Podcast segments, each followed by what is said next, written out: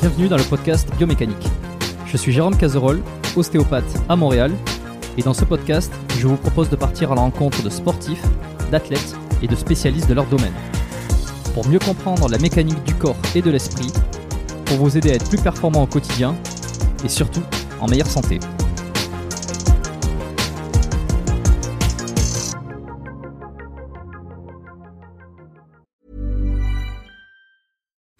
Deserves the best, and there's no better place to shop for Mother's Day than Whole Foods Market. They're your destination for unbeatable savings, from premium gifts to show-stopping flowers and irresistible desserts. Start by saving 33% with Prime on all body care and candles. Then get a 15-stem bunch of tulips for just $9.99 each with Prime. Round out Mom's menu with festive rosé, irresistible berry chantilly cake, and more special treats. Come celebrate Mother's Day at Whole Foods Market. Avant de démarrer l'épisode, j'ai une excellente nouvelle à vous annoncer.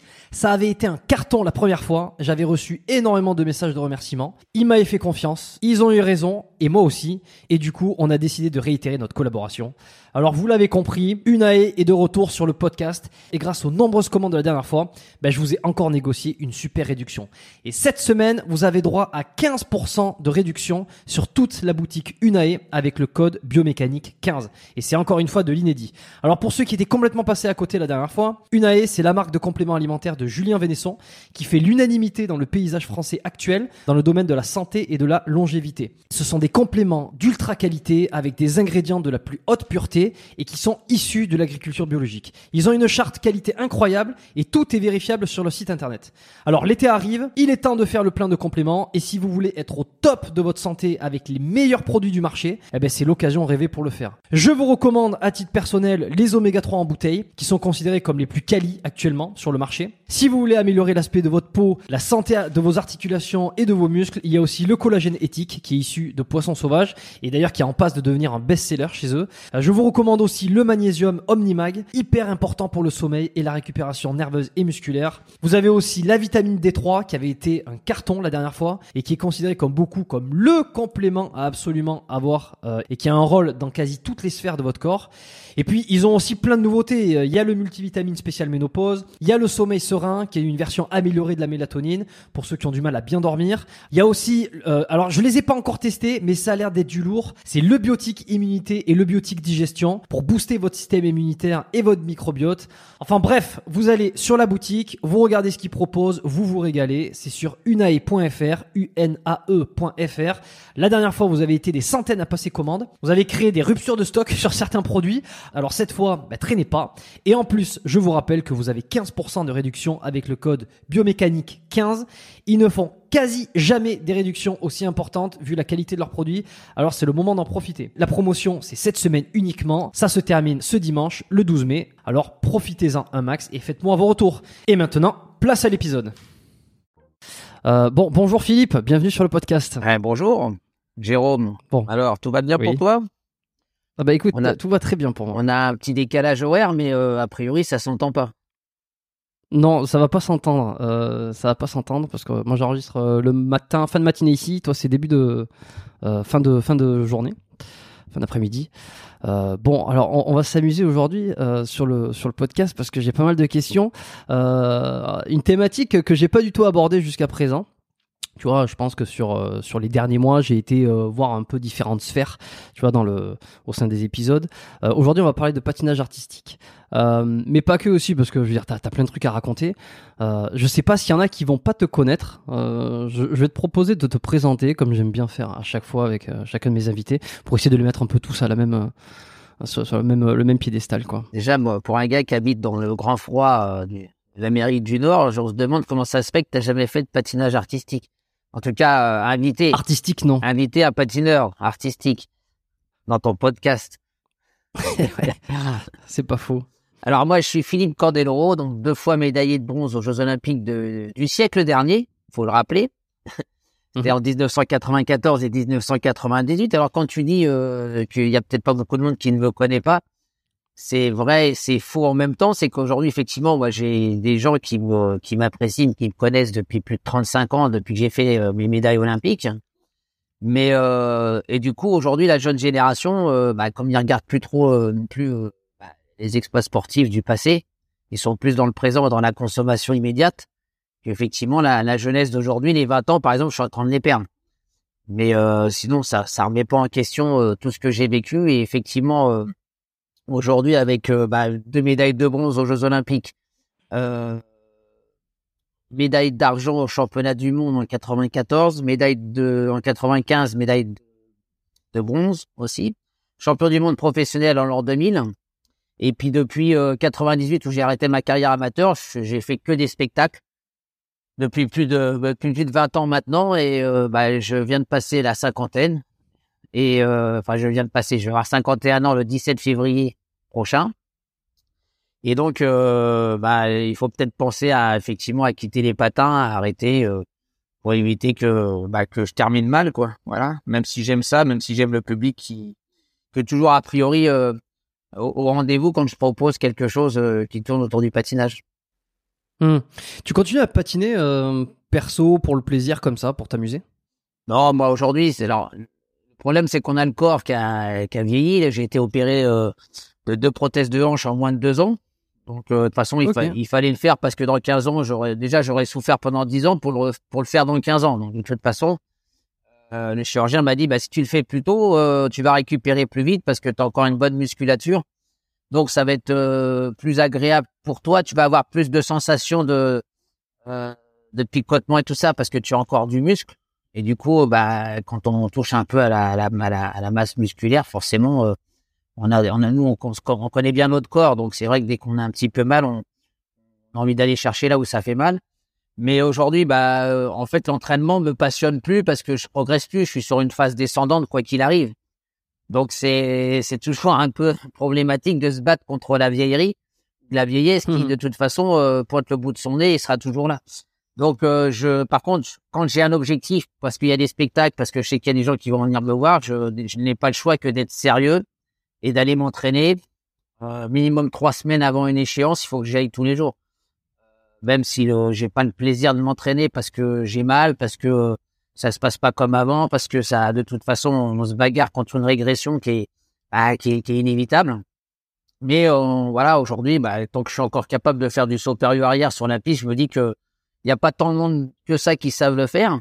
Et puis euh, le démontrer à 51 ans, c'est encore euh, un peu plus audacieux par rapport à la jeunesse qui, de toute façon un jour ou l'autre voudront certainement peut-être suivre une partie de mon exemple. Voilà. Hmm. Ok. Et les deux prothèses de hanche que tu as eues là, est-ce que euh, tu penses que, c'est dû à, ta carrière, au patinage, le fait de sauter, de, de sur les hanches? Ah bah certainement. Hein. De toute façon, euh, on m'avait déjà détecté une grosse arthrose de, des hanches euh, il y a une vingtaine d'années. Donc de toute façon, c'était pas une surprise pour moi le le fait de devoir faire des prothèses.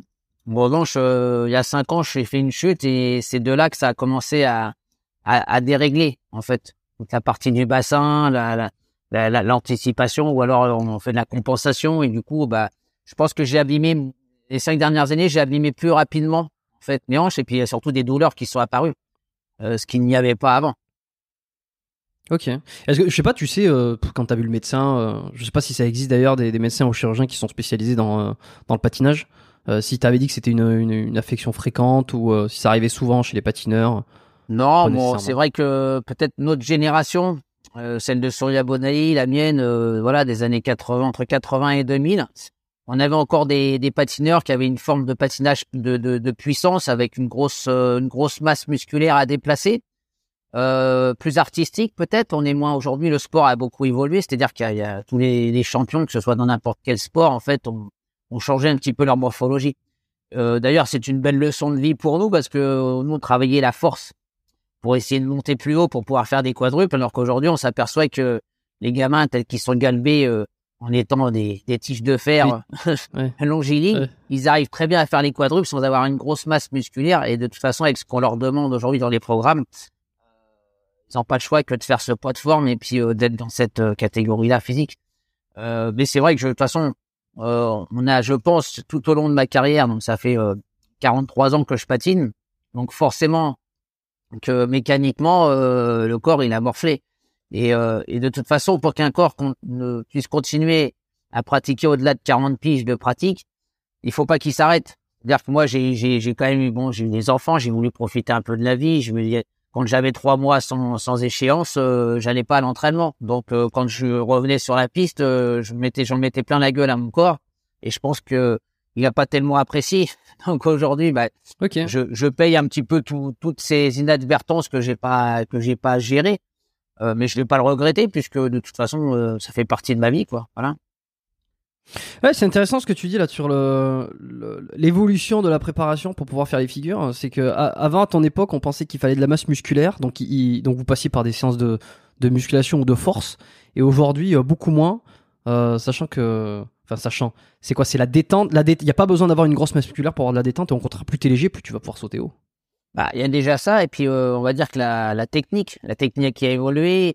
Les gamins aujourd'hui, grâce à la possibilité de visualiser sur Internet les exploits de, Ouais. du petit copain ou du mec qui fait son premier quadruple axel, je peux vous dire qu'un gamin de 10 ans qui voit aujourd'hui qui a la chance grâce à Internet, parce que moi, pour avoir un, un triple axel à l'époque euh, en vidéo, il fallait que mes parents ils aient un magnétoscope, il fallait que je récupère ce qui était passé à la télé trois semaines avant. Euh, et il fallait que j'ai un copain qui travaille chez TF1 ou France Télévisions pour pouvoir avoir la cassette. Sinon, j'avais pas matière à pouvoir revoir et revoir ses exploits. Et par, le sport est beaucoup par mimétisme. Et puis aussi en se disant, bon, bah voilà, si ce champion, à son âge, il est capable de faire quadruple axel, qu'est-ce que je devrais faire, moi, pour être meilleur que lui? C'est-à-dire que dans sa tête, il est déjà en train de se préparer à dire pour être meilleur que celui qui vient de faire quadruple axel, bah, peut-être que je m'imagine faire le quintuple. Donc, en fait, tout ce, ce quadruple axel deviendra une banalité dans 20 ans. Voilà. Pour la plupart des patineurs et patineuses. Ok, ok. Donc ouais, ça veut dire que tu tu conçois que les performances sont plus rapidement accessibles aujourd'hui ou plus rapidement euh, euh, faites par euh, par un jeune, alors que toi à l'époque, fallait que tu regardes euh, les vidéos, fallait que tu que tu t'entraînes, que ça s'est passé. Aujourd'hui, en moins de temps, on est capable, les jeunes sont capables de réaliser des, des figures beaucoup plus facilement. Bah, tout à fait. C'est-à-dire que même pour faire le saut périlleux arrière, par exemple, qui, qui m'avait démontré qu'on pouvait faire le saut périlleux arrière? Je n'en avais pas vu 36. Hein. Il y avait Scott Hamilton, euh, euh, et puis c'est tout. Après, je, je, il a fallu que j'apprenne par moi-même. Donc ça veut dire qu'on on est obligé de prendre des risques. Hein. C'est comme les gamins aujourd'hui, vous les voyez au ski. Euh, ils ont des airbags pour pouvoir s'entraîner à faire toutes leurs acrobaties. Euh, je veux dire, il y a 20 ans, on n'avait pas tout ça. Donc quand on essayait de faire un 360 ou un 720 en ski, euh, on se prenait beaucoup de gamelles en se faisant assez mal. sans avoir toutes ces protections, toutes, euh, toutes ces facilités d'apprentissage. Aujourd'hui, quand on regarde tout ce que les mecs y font en, en sport extrême, euh, bah oui, on a la chance de les voir, donc on se dit, bah si eux sont capables de le faire, pourquoi pas moi? Quand on est jeune et un peu intrépide et puis inconscient, on est, euh, on est capable de tout tenter si on vous explique un peu comment faire techniquement parlant. Hmm. Et alors la grande question, ou une des grandes questions qu'on a déjà dû te poser plusieurs fois, c'est comment on vient s'intéresser au patinage artistique euh, dans un pays comme la France, qui n'est pas euh, celui du Canada par exemple, où là en hiver, bon, ben, tu peux faire du patinage un peu partout. Euh, comment ça, comment ça t'arrive quoi? Bon, en fait, j'ai eu la chance de vivre dans une ville qui s'appelle Colombes, euh, qui possédait une patinoire. Puisqu'on va dire que le- l'essor des patinoires en France est apparu entre 1968 et 1972, puisqu'on a eu les Jeux Olympiques de Grenoble en 68. Et c'est à la suite de ces Jeux Olympiques-là qu'il y a eu un- une effervescence de construction de patinoires, dont celle de Colombes qui a ouvert en 72. Euh, et donc, du coup, euh, comme j'étais à l'école à Colombes, on avait la chance de nous emmener une semaine à la piscine et l'autre semaine à la patinoire. C'est comme ça que j'ai découvert le l'existence d'une patinoire, de la patinoire de Colombes. Deux, c'est là où mon entraîneur, qui deviendra mon entraîneur de toujours, Monsieur Brunet, qui m'a découvert parce qu'il a vu que j'avais euh, des facilités par rapport à mes camarades. Et c'est comme ça que j'ai découvert que moi-même, euh, voilà, j'avais, euh, oui, j'avais des aptitudes, mais j'étais loin d'être passionné par le patinage parce qu'on n'en avait jamais regardé en famille à la, télévision, à la maison. Et puis, euh, je savais pas qu'on avait ça dans notre ville. Donc, euh, grâce au scolaire, c'est comme ça que j'ai pu découvrir que il y avait, et puis que mon entraîneur surtout a découvert le, potentiel qu'il y avait en moi, parce que c'est pas moi instinctivement qui avait imaginé ça. Hmm. C'est- C'était quoi le potentiel qu'il avait vu? C'était t'étais euh, à l'aise sur des, des figures, sur, Sur l'équilibre, euh, l'équilibre, l'équilibre. l'équilibre, la vitesse. Je pense que c'est ça qui a, qui a favorisé euh, comment le, sa détection, et c'était un dénicheur de talent, le prof, certainement. Ah, c'est marrant. hein. Bon, j'ai pas fait beaucoup de patinage moi-même, mais euh, un petit peu ici l'hiver. Euh, comme je te disais, forcément, tu vois, il y a des lacs, euh, ou même il y a des, euh, si, il y a des lacs qui gèlent euh, à Montréal. Je sais pas si tu as eu l'occasion de venir à Montréal. Bah, j'ai j'ai fait quelques tournées avec euh, mon collègue Edley Stoico à l'époque, qui était mon concurrent direct. Ouais. Et mais il y a un truc que j'aimerais beaucoup faire, et je crois que c'est du côté de Québec ou Montréal, c'est patiner dans la forêt. Il y a des chemins de, de glace qui sont faits, et j'ai vu quelques vidéos là. Je, ça, c'est un truc qui me, qui me kifferait bien. Tout comme, Mm. euh, en fait, je me suis mis au kitesurf aussi euh, sur l'eau pour un jour pouvoir euh, pourquoi pas passer euh, la faire ça sur la sur des lacs des grandes étendues de lacs gelés avec les patins aux pieds pour pouvoir se faire tracter par la voile. Alors je sais qu'il y a un autre il y a un wind un windsurf euh, qu'on tient à la main qui est beaucoup plus malléable euh, pour ce qu'on aurait à faire parce que la, la voile euh, à, à 20 ou 30 mètres de hauteur, c'est un peu plus compliqué à, à manœuvrer et puis surtout à contrôler. Mais c'est un truc qui me kifferait bien quoi. Voilà. Ok, ah, c'est marrant. Euh, la patinoire, le, truc dans la forêt dont tu parles, c'est euh, vers Trois-Rivières, donc c'est entre Montréal et Québec. C'est un truc. Alors j'y suis jamais allé, mais euh, apparemment c'est assez réputé ouais dans la forêt. Et tu vas me dire si je me trompe. Euh, bon, je suis pas un grand patineur. néanmoins, à force de, mettre les, patins, tu vois, j'ai commencé à avoir quelques bons réflexes. J'ai eu l'impression. Et moi, j'ai eu l'impression, à mon niveau d'amateur, tu vois, de, déjà de pas essayer de tomber, que plus j'étais relax et confiant envers le fait de patiner, mieux je patinais. Et plus je, plus j'avais peur de tomber, plus j'essayais de me retenir de tomber, et ben plus j'étais, euh, j'étais crispé, j'allais me casser la gueule. Bah, ça, c'est tous les sports qui sont de, de cette nature-là, en fait. Plus tu vas crisper, plus, en fait, ton corps va pas pouvoir bouger comme il devrait bouger. Donc, je comprends la Mm. peur. La peur de se faire mal, la peur de tomber. Alors, moi, quand j'ai j'ai des gens euh, avec moi sur la piste, euh, je leur apprends à tomber pour se familiariser avec les, avec l'univers, avec l'élément. Et puis, pour qu'ils se disent, bah, finalement, la chute, c'est pas si terrible que ça. Voilà. Ça veut dire que quand on sent qu'on va tomber, vaut mieux bah, se relâcher et plonger vers l'avant ou sur le côté pour amortir sa chute plutôt que de la subir. Et déjà rien que ça, ça va. Et puis après, c'est un sport à propulsion, donc en fait, euh, faut pouvoir euh, à la fois. c'est- C'est très compliqué le patinage parce qu'il il faut être gainé, puis à la fois un peu détendu et en même temps poussé. Donc euh, tu as forcément un peu de contraction musculaire qui va s'opérer, mais en même Mm. temps, faut pas être euh, complètement raide comme un bout de bois parce que sinon ça, ça, ça joue pas quoi. Sinon ça fait un petit peu le cul de buteau, tu vois. Toi, combien de fois t'es tombé dans ta carrière? Voilà, j'en sais rien, mais j'ai dû, euh, je sais pas, moi j'ai dû faire mille chutes peut-être dans l'ensemble de ma carrière. Mille chutes. Ouais. Et tu t'es jamais euh, cassé quoi que ce soit, une entorse, un, Non, un je-. Alors, bizarrement, euh, les patineurs ont très peu de- d'accidents au niveau des chevilles, des genoux. Euh, Ça va être plus les membres supérieurs qui peuvent subir. les coudes ou les ou les, les poignets. Voilà, les mains. alors déjà, le débutant, c'est sûr que c'est le coude et le coccyx.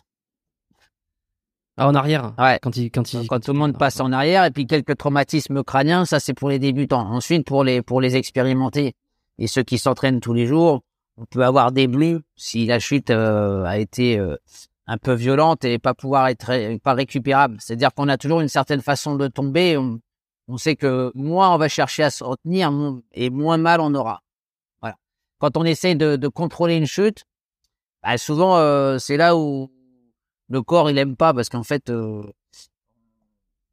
il faut pas être un chamallow ni être un bout de bois parce que le bout de bois il va casser. Voilà. Le chamallow il va risque d'amortir un petit peu plus. Et puis à force de tomber d'une certaine manière, on sait comment on va tomber en fonction de son départ. Tu vois le truc venir. Bah, on- tu, tu vois le, le le- truc arriver quoi. le corps est préparé. C'est, quand on fait des chutes un peu différentes qui sont, euh, euh, qui sont, euh, on va dire, euh, qu'on n'a pas l'habitude de gérer, qui peuvent être dangereuses parce que là, on va pas savoir comment réagir. La, la plus grosse crainte, et tu l'as dit tout à l'heure, c'est-à-dire que c'est quand on veut anticiper une chute, on risque finalement de faire plus de mal que de bien, parce qu'on va, on va essayer de réagir. Et bah moi j'ai remarqué hein, sur mes sur mes chutes quand j'essaye de réagir, quand j'ai essayé de réagir, euh, elles m'ont fait plus mal que l'inverse. Hmm. E- Est-ce que tu as appris à patiner euh, Est-ce que tu as eu un prof qui t'a dit tiens, faut pousser comme ça, faut pousser comme ça Ou alors c'est des choses qui sont venues naturellement et tu as surtout eu quelqu'un, un coach, qui t'a enseigné les chorégraphies, les figures Je veux dire, euh, Ouais, qu'est-ce que tu as appris de toi-même et qu'est-ce que- qu'est-ce qu'il faut apprendre de quelqu'un?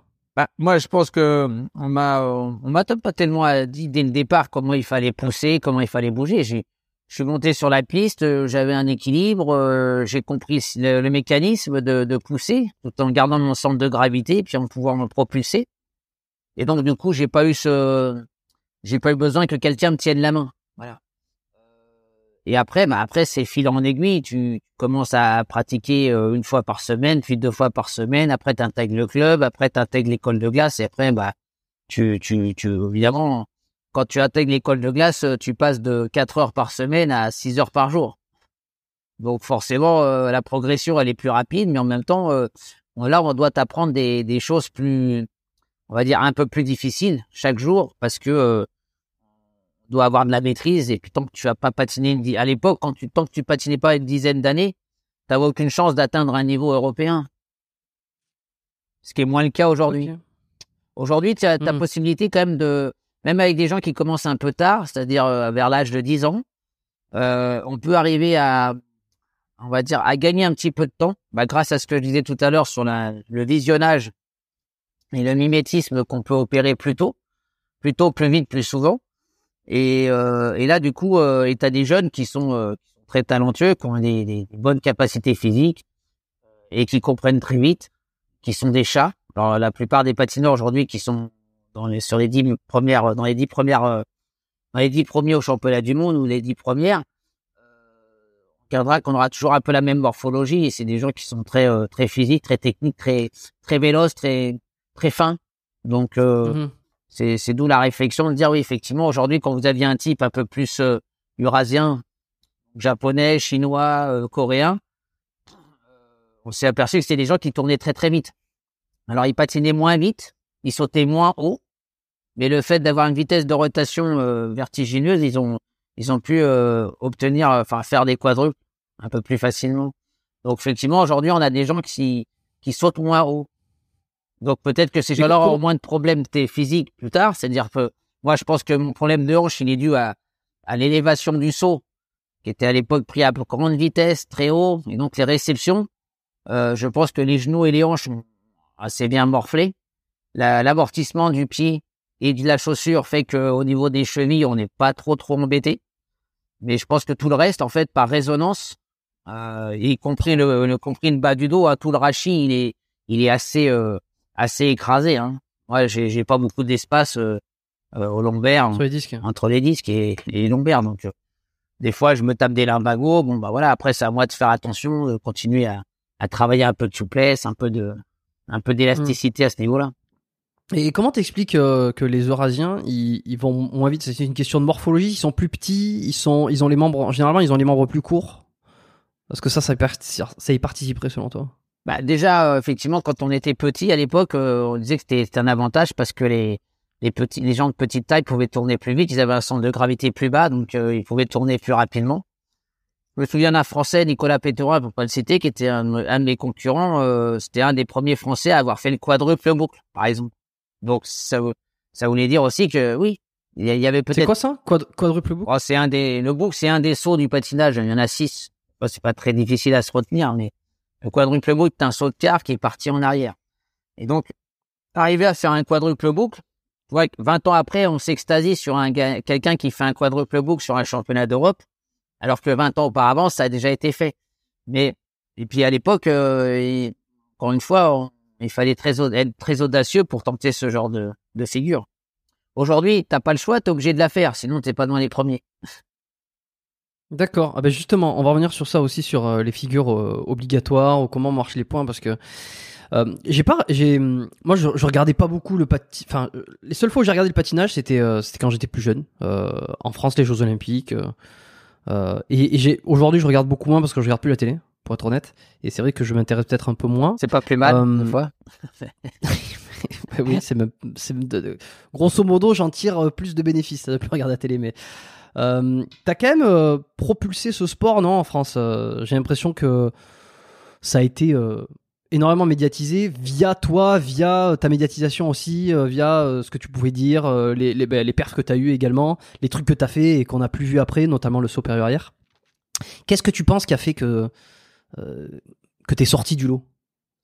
Bah, Moi, je pense que ce qui a fait la différence entre, entre moi et les autres, c'est qu'en fait, je suis et j'ai suivi la, la, génération après les Duchesnay, qui étaient des qui étaient des Canadiens euh, québécois patinés pour la France. Isabelle et Paul Duchesnay, je sais pas si tu les as connus, mais c'était c'était le couple euh, qui qui a révolutionné un peu le patinage après Torville Dean en danse, qui avait fait le Boléro de Ravel, qui avait laissé une trace, euh, on va dire inoubliable dans le monde du patinage quelques années auparavant. Euh, les Duchesnay sont arrivés et ils nous ont proposé des spectacles euh, et des programmes de compétition qui ressemblaient à du spectacle parce qu'ils racontaient une histoire ou un thème. Ils ont imposé un thème. Et ça, moi, ça m'a, ça m'a beaucoup percuté très rapidement en disant, bah oui, c'est, c'est pas, euh, euh, j'en avais marre qu'on me, qu'on m'oblige à faire des programmes qui étaient pas euh, mes ressentis, qui étaient pas ma gestuelle artistique que j'adorais, parce que l'artistique, j'aimais pas ça au départ. Moi, ce qui me plaisait, c'était d'arriver à faire triple axel, le côté un peu viril, perf. perf mm. non, voilà, ça c'est dur. Même quand le hockeyeur, il, il me traitait, une de tapette. J'ai dit, bah vas-y, essaie de faire au moins un double accent. Tu vas voir si c'est si c'est un truc de tapette. Et donc du coup, euh, je veux dire, le, les mecs, ils, sera, ils, ils, rabaissaient un petit peu leur tapette. Et puis euh, je me suis battu longtemps contre ça. Et quand j'avais commencé à trouver mon style, à faire des programmes à thème, j'ai commencé avec Conan le Barbare en, en 91. Euh, je je, je, j'étais derrière le, juste là, on va dire, j'étais à la queue du train des Duchesnay. Voilà. Euh, Bonali a suivi le même, euh, un petit peu le même schéma. On était dans la même euh, dans la même équipe de France.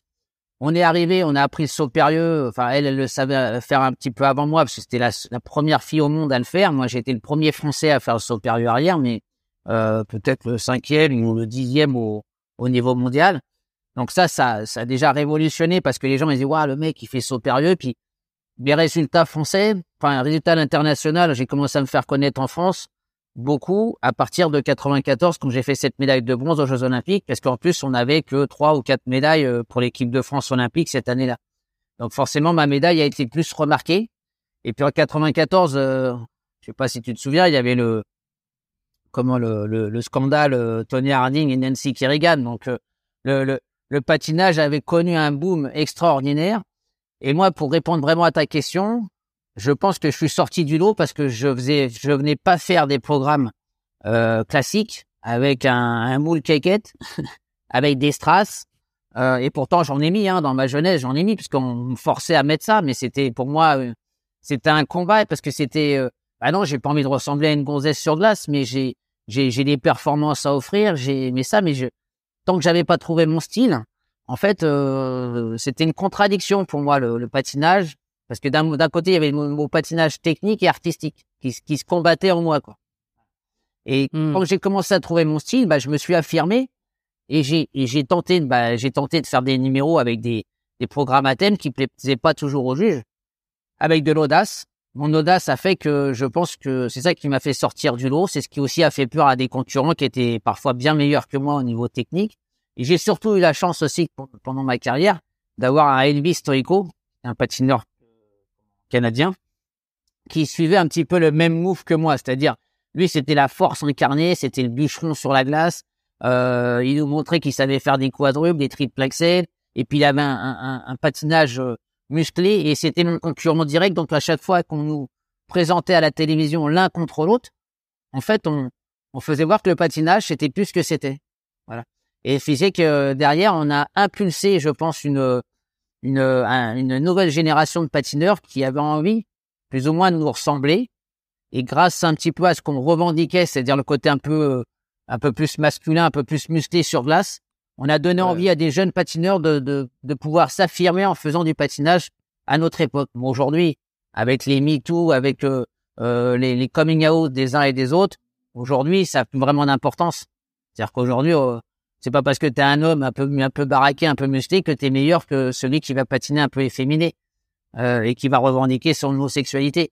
Donc aujourd'hui, on on est on est plus dans le même combat quoi. Voilà. Moi, mais moi à mon époque, c'était important et je comprends que c'est ça qui a fait euh, ressortir euh, au niveau médiatique. Mais ces, ces capacités-là et puis cette reconnaissance, et j'en ai joué. J'en ai joué parce qu'après j'étais obligé de faire des programmes à thème tout le temps. Quoi. Il fallait trouver un thème international qui plaise à tout le monde et que tout le monde connaissait. Ouais, bah le parrain euh, et le dernier, euh, le, le, le, dernier c'était euh, bah, D'Artagnan. D'Artagnan. D'Artagnan, oui, voilà, aux voilà. Jeux Olympiques sur la carrière amateur. Après, j'ai fait une vingtaine de personnages en tout dans ma carrière. Hein. Certains ont été plus médiatisés que d'autres parce que quand je suis passé professionnel, bah on les a un petit peu moins vus. En revanche, euh, dans les galas, quand on patinait en Amérique du Nord, euh, aux États-Unis notamment, euh, on patinait devant 25 000 personnes à l'époque pour des galas. C'était un truc euh, extraordinaire, c'était monstrueux. Moi, j'ai puis au Canada, c'était pareil. J'ai patiné au Forum, euh, j'ai patiné dans tous les grands buildings de, des hockeyeurs de, du Canada, grâce à notamment à la tournée d'Elvis Historico qui m'a emmené euh, euh, sur toutes les patinoires en traversant euh, de l'est en ouest. Mais ça veut dire que ça, les les les chorés, enfin les, les spectacles à thème, euh, les, les représentations à thème, ça n'existait pas avant. C'est-à-dire que là, tu faisais euh, le, le parrain d'Artien, tout ça. Il y avait personne avant qui se déguisait ou qui se. Bah, c'était très, c'était très rare. C'était très rare. En danse sur glace, euh, comme eux, ils sont obli- obligés de suivre un tempo, une musique, et ils sont, ils sont jugés pour ça.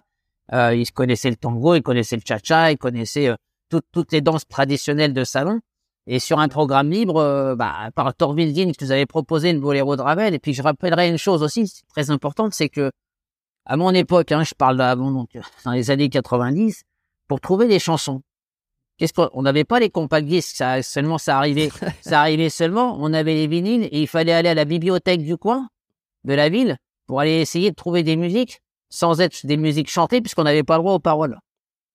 Donc droit d'auteur? Non, bah, euh, c'était pas une question de droit d'auteur, c'était une question de, c'était le règlement. Tu pouvais pas patiner, la, la règle quoi. tu pouvais pas patiner sur des musiques chantées, ce qui est pas le cas aujourd'hui. Alors, imagine la palette de possibilités aujourd'hui que les patineurs et patineuses ils ont pour pouvoir euh, s'exprimer.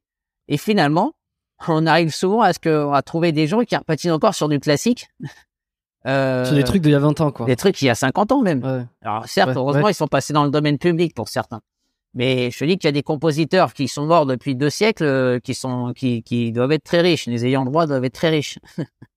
Ah oui, parce que à chaque fois que, par exemple, là aujourd'hui, il y aurait quelqu'un qui déciderait de faire, euh, de, de passer sur une chanson, euh, je dis n'importe quoi, euh, euh, Metallica. Euh, Metallica va toucher des droits d'auteur euh, à chaque fois qu'il va y avoir une représentation sur cette musique-là. Bien sûr, puisque la, la Fédération internationale sur les droits sportifs et de compétition, en fait, a priori, hein, jusqu'à maintenant, on n'a jamais eu l'interdiction de pouvoir patiner sur telle et telle musique parce qu'il y a des droits qui sont payés. Ensuite, il faut que les ayants droit de Metallica aillent chercher leurs droits ou réclament leurs droits euh, auprès de la SACEM internationale, puisque nous, c'est chez nous, ça s'appelle la SACEM, et il se passe de la même Ouais. manière quand on a un événement en France, qu'on patine sur telle et telle musique. Après, j'ai vu une fois euh, un refus, euh, notamment chez Surya Bonali, euh, qui avait voulu patiner sur le- les musiques du Cirque du Soleil. Et euh, une fois, le, on lui a demandé de plus patiner sur cette musique. Je sais pas pour quelle est, pour quelle raison. Euh, parce que en principe, quand tu achètes un compact disque dans le commerce, tu as un code barre et donc euh, tu, tu as en quelque sorte euh, une autorisation de les utiliser. Par contre, normalement, tu n'as pas le droit de les utiliser en les coupant. Parce que nous, nos musiques faisaient 4 minutes 50, mais il fallait, tu sais, un passage euh, rapide, un passage lent pour récupérer. Donc, en fait, tu faisais un mixage particulier. Et c'est là où les ayants droit pouvaient, euh, on va dire, euh, demander, euh, même les producteurs du disque, en fait, pouvaient demander un, un droit de regard sur ce montage ou Mhm. t'interdire si l'ayant droit disait, bah non, moi, je supporte pas la gueule de ce mec-là. Si j'ai pas envie qu'il patine sur ma musique, je lui interdis. Ouais, ou alors ça me va pas comment il a changé les parties de la musique, ça dénature mon truc, j'ai pas envie qu'il la passe comme ça quoi. C'est ça. Bon, après, en général, il y a, il y a eu des très très peu de cas de figure où, où on nous a interdit d'utiliser telle et telle musique parce que quelque part, l'ayant droit, touchant des droits, en plus trois ou quatre mois, une fois l'utilisation de la musique faite, il y, a, il y a rarement eu des procès. hein. Y a- là, en ce moment, on commence à en avoir un petit peu plus, même malgré que ce soit euh, sur des compétitions internationales, alors qu'on nous a toujours dit que sur le droit sportif, la diffusion des musiques, euh, était quelque chose d'autorisé et que personne pouvait vous interdire d'utiliser telle et telle musique euh, en compétition. Ok. Et donc euh, bon bah voilà, bah alors toi tu tu démarres, enfin tu tu fais ça et finalement c'est un peu un, un nouveau truc, euh, une nouvelle façon de faire, euh, ce qui fait que euh, ça cartonne quoi, pas mal. Et euh, on voit que ça marche. Alors on continue. Et moi, après Conan le barbare, c'est bon. après Conan, bah, je suis passé au parrain. J'ai fait déjà deux saisons avec Conan le barbare parce qu'il y avait comme il y avait Conan le barbare et Conan le destructeur, j'ai pu trouver des musiques qui, qui pouvaient m'aider à, à continuer une saison de Mhm. plus avec Conan. Et après, Parce on- que j'ai vu ça en fait, une Corée, ça te suit pendant plusieurs euh, plusieurs saisons en fait. C'est pas juste euh, une seule représentation Non, sur non, une compète. Normalement, on fait qu'une seule saison, mais on a euh, exceptionnellement, quand je suis devenu médaillé de bronze aux Jeux Olympiques en 94, j'ai euh, comment? J'étais donc je une médaille de bronze avec le, le programme du parrain. Il se trouvait qu'à l'époque, le parrain, il y avait une trilogie. Et moi, j'étais un des premiers patineurs à essayer de créer une suite entre le programme court et le programme libre en compétition. Chose qui n'était jamais arrivée. C'est pour ça que le parrain, j'ai fait le parrain 1, le parrain 2. Et la saison d'après, j'ai dit, bah, comme de toute façon, euh, ça va être compliqué de trouver un thème aussi fort que le parrain en étant devenu euh, médaillé olympique, j'ai qu'à continuer en 95 sur la lancée en venant le parrain 3 et le parrain vieillissant, qui était le parrain 4, qui n'existait pas. Donc c'était à moi d'inventer un peu une histoire et, de, et de, trouver un peu un, un personnage qui allait continuer à raconter l'histoire du parrain. D'accord. Et les figures un peu originales comme euh, alors celle qui celle que tu as inventée alors c'est marrant parce que sur sur euh, sur Wikipédia par exemple ils disent que le, le Candeloro Spin euh, c'est la figure que tu aurais inventée. Est-ce qu'elle est-ce qu'elle est toujours faite aujourd'hui celle-là Elle existe toujours dans le monde du patinage Alors l'histoire de la pirouette déjà est, je l'ai inventée suite à une erreur. J'étais parti pour faire une, une, flying camel qui est un saut en en, en l'air on croise les jambes on est censé avoir une position un peu du chameau, c'est pour ça que ça s'appelle flying camel. Ensuite, retomber en pirouette assise. Sauf que là, je me suis retrouvé un petit peu euh, le cul par terre avec mes, mes, dans la position, en fait, de la pirouette candelle. Euh, et du coup, ben, je me suis aperçu qu'en faisait, en tournant comme ça, je pouvais arriver à, à prendre de la vitesse centrifuge comme si j'étais sur des lames. Donc du coup, j'ai j'ai réessayé la, la, la position, j'ai réessayé la figure, et puis on, a dit bah tiens c'est assez original. Sauf que cette pirouette n'a jamais été homologuée parce que euh, il partait du principe, comme le saut périlleux arrière par exemple, on n'a pas le droit mhm. de le faire en compète parce que c'est pas dans le même sens de rotation que une rotation euh, euh, comment de, de saut. Euh, et ben la pirouette c'était pareil, ils n'ont jamais voulu l'homologuer parce qu'elle n'est pas tournée sur les lames tu regardes bien, une fois que je suis en position assise, en fait, j'ai une partie de ma bottine sur le côté extérieur de la bottine qui touche, et l'autre, et l'autre, euh, l'autre jambe, c'est le mollet. donc, ils disent que ça compte pas, quoi. Donc ils disent que ça compte pas. Alors moi, j'ai dit, bah, écoutez, pas de problème. Hein. Euh, après, il m'avait dit, si tu voulais continuer à la faire comme élément artistique, à vous de le faire, mais sachez que ça remplace pas une pirouette. Donc il fallait que je me tape quatre pirouettes plus celle-là si je voulais la conserver. Mais comme je trouvais que ça faisait une buzz à la fin du programme et que les le, public, original, quoi. le public aimait ça parce que par son originalité, bah, je la conservais souvent en fin de programme. Et alors pourquoi ils ont interdit euh, le backflip euh, Est-ce que c'est question de dangerosité, euh, sécurité des, des, des athlètes ouais, J'allais dire parce que c'est des cons. mais, non, mais alors il y a que des imbéciles qui changent pas d'avis, mais je trouve que moi je trouve il y, a, y a beaucoup de choses qui malheureusement ont évolué. Enfin, heureusement ou malheureusement, ont évolué dans le patinage, sauf qu'ils ont des règles un petit peu vieillissantes dans leur tête. On n'a jamais compris effectivement pourquoi. Euh, et peut-être qu'on le comprendra aujourd'hui parce que le patinage deviendrait trop acrobatique, au-delà même de la technique euh, pure du patinage. On prend si, si tout le monde pouvait faire des sauts périlleux avant, arrière, on saurait peut-être plus quoi juger. Voilà. Euh, donc aujourd'hui, il y a des disciplines de sport extrême qui existent, comme des compétitions de de patinage acrobatique qui commence à voir le jour. Euh, pas au niveau international pour le moment, mais ça ne serait tardé. Parce qu'aujourd'hui, les jeunes, qu'est-ce qu'ils veulent? Ils veulent faire, euh, ils veulent faire des trucs de l'extrême. Ouais, ouais, bien Tous participer à des événements Red Bull ou autres. Euh, le patinage est un vieux sport aujourd'hui. Donc, est-ce que les vieux sports continuent à intéresser des, des, des jeunes personnalités à vouloir euh, pratiquer euh, trois à quatre heures de patinage par jour pour euh, obtenir une médaille, alors que c'est peut-être plus facile de d'être connu et de gagner autant de pognon, voire plus, en faisant youtubeur ou instagrammeur ou influenceur. Donc la question, on pourra, on pourra y répondre dans une vingtaine d'années, mais voilà, aujourd'hui le, le, sport acrobatique, le sport extrême, je pense c'est une source de de pratiquants qu'il faut pas négliger pour notre univers. Hmm. Il faut le développer. Alors comment Il faut le développer. Comment ça comment comment ça fonctionne euh, exactement euh, Enfin rapidement, hein, simplement euh, les points. Comment on gagne des points Comment on devient Tu vois parce que bon, moi je je, je vais voir des patineurs faire leur leur exécution, tu vois, sans regarder les juges. Je vais me dire ils sont tous exceptionnels, sauf qu'il y a un certain qui tombe et qui rate leur figure. Mais qu'est-ce qui fait que tu gagnes il y a des figures obligatoires, il y a des, euh, c'est la façon dont t'atterris, c'est qu'est-ce qui fait que tu gagnes des points en fait et que t'es meilleur que ton voisin euh, qui euh, vraisemblablement pour le public a fait la même chose? Bon, alors là c'est assez complexe parce que en, en 2002 on a eu un scandale dans le monde du patinage.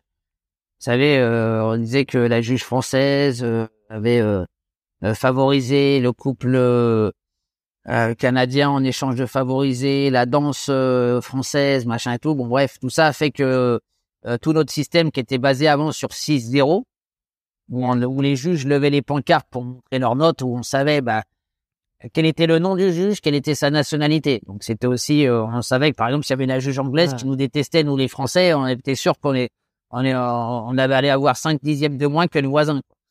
Donc euh, bon, ça, tout ça a explosé. Ils ont mis un nouveau système en place avec des codes. Des, donc tous les sauts sont devenus des, des chiffres en fait. Un triple loose vaut tant de points, un triple flip vaut tant de points. Euh, derrière, ils ont commencé à mettre des spécialistes et des contrôleurs techniques.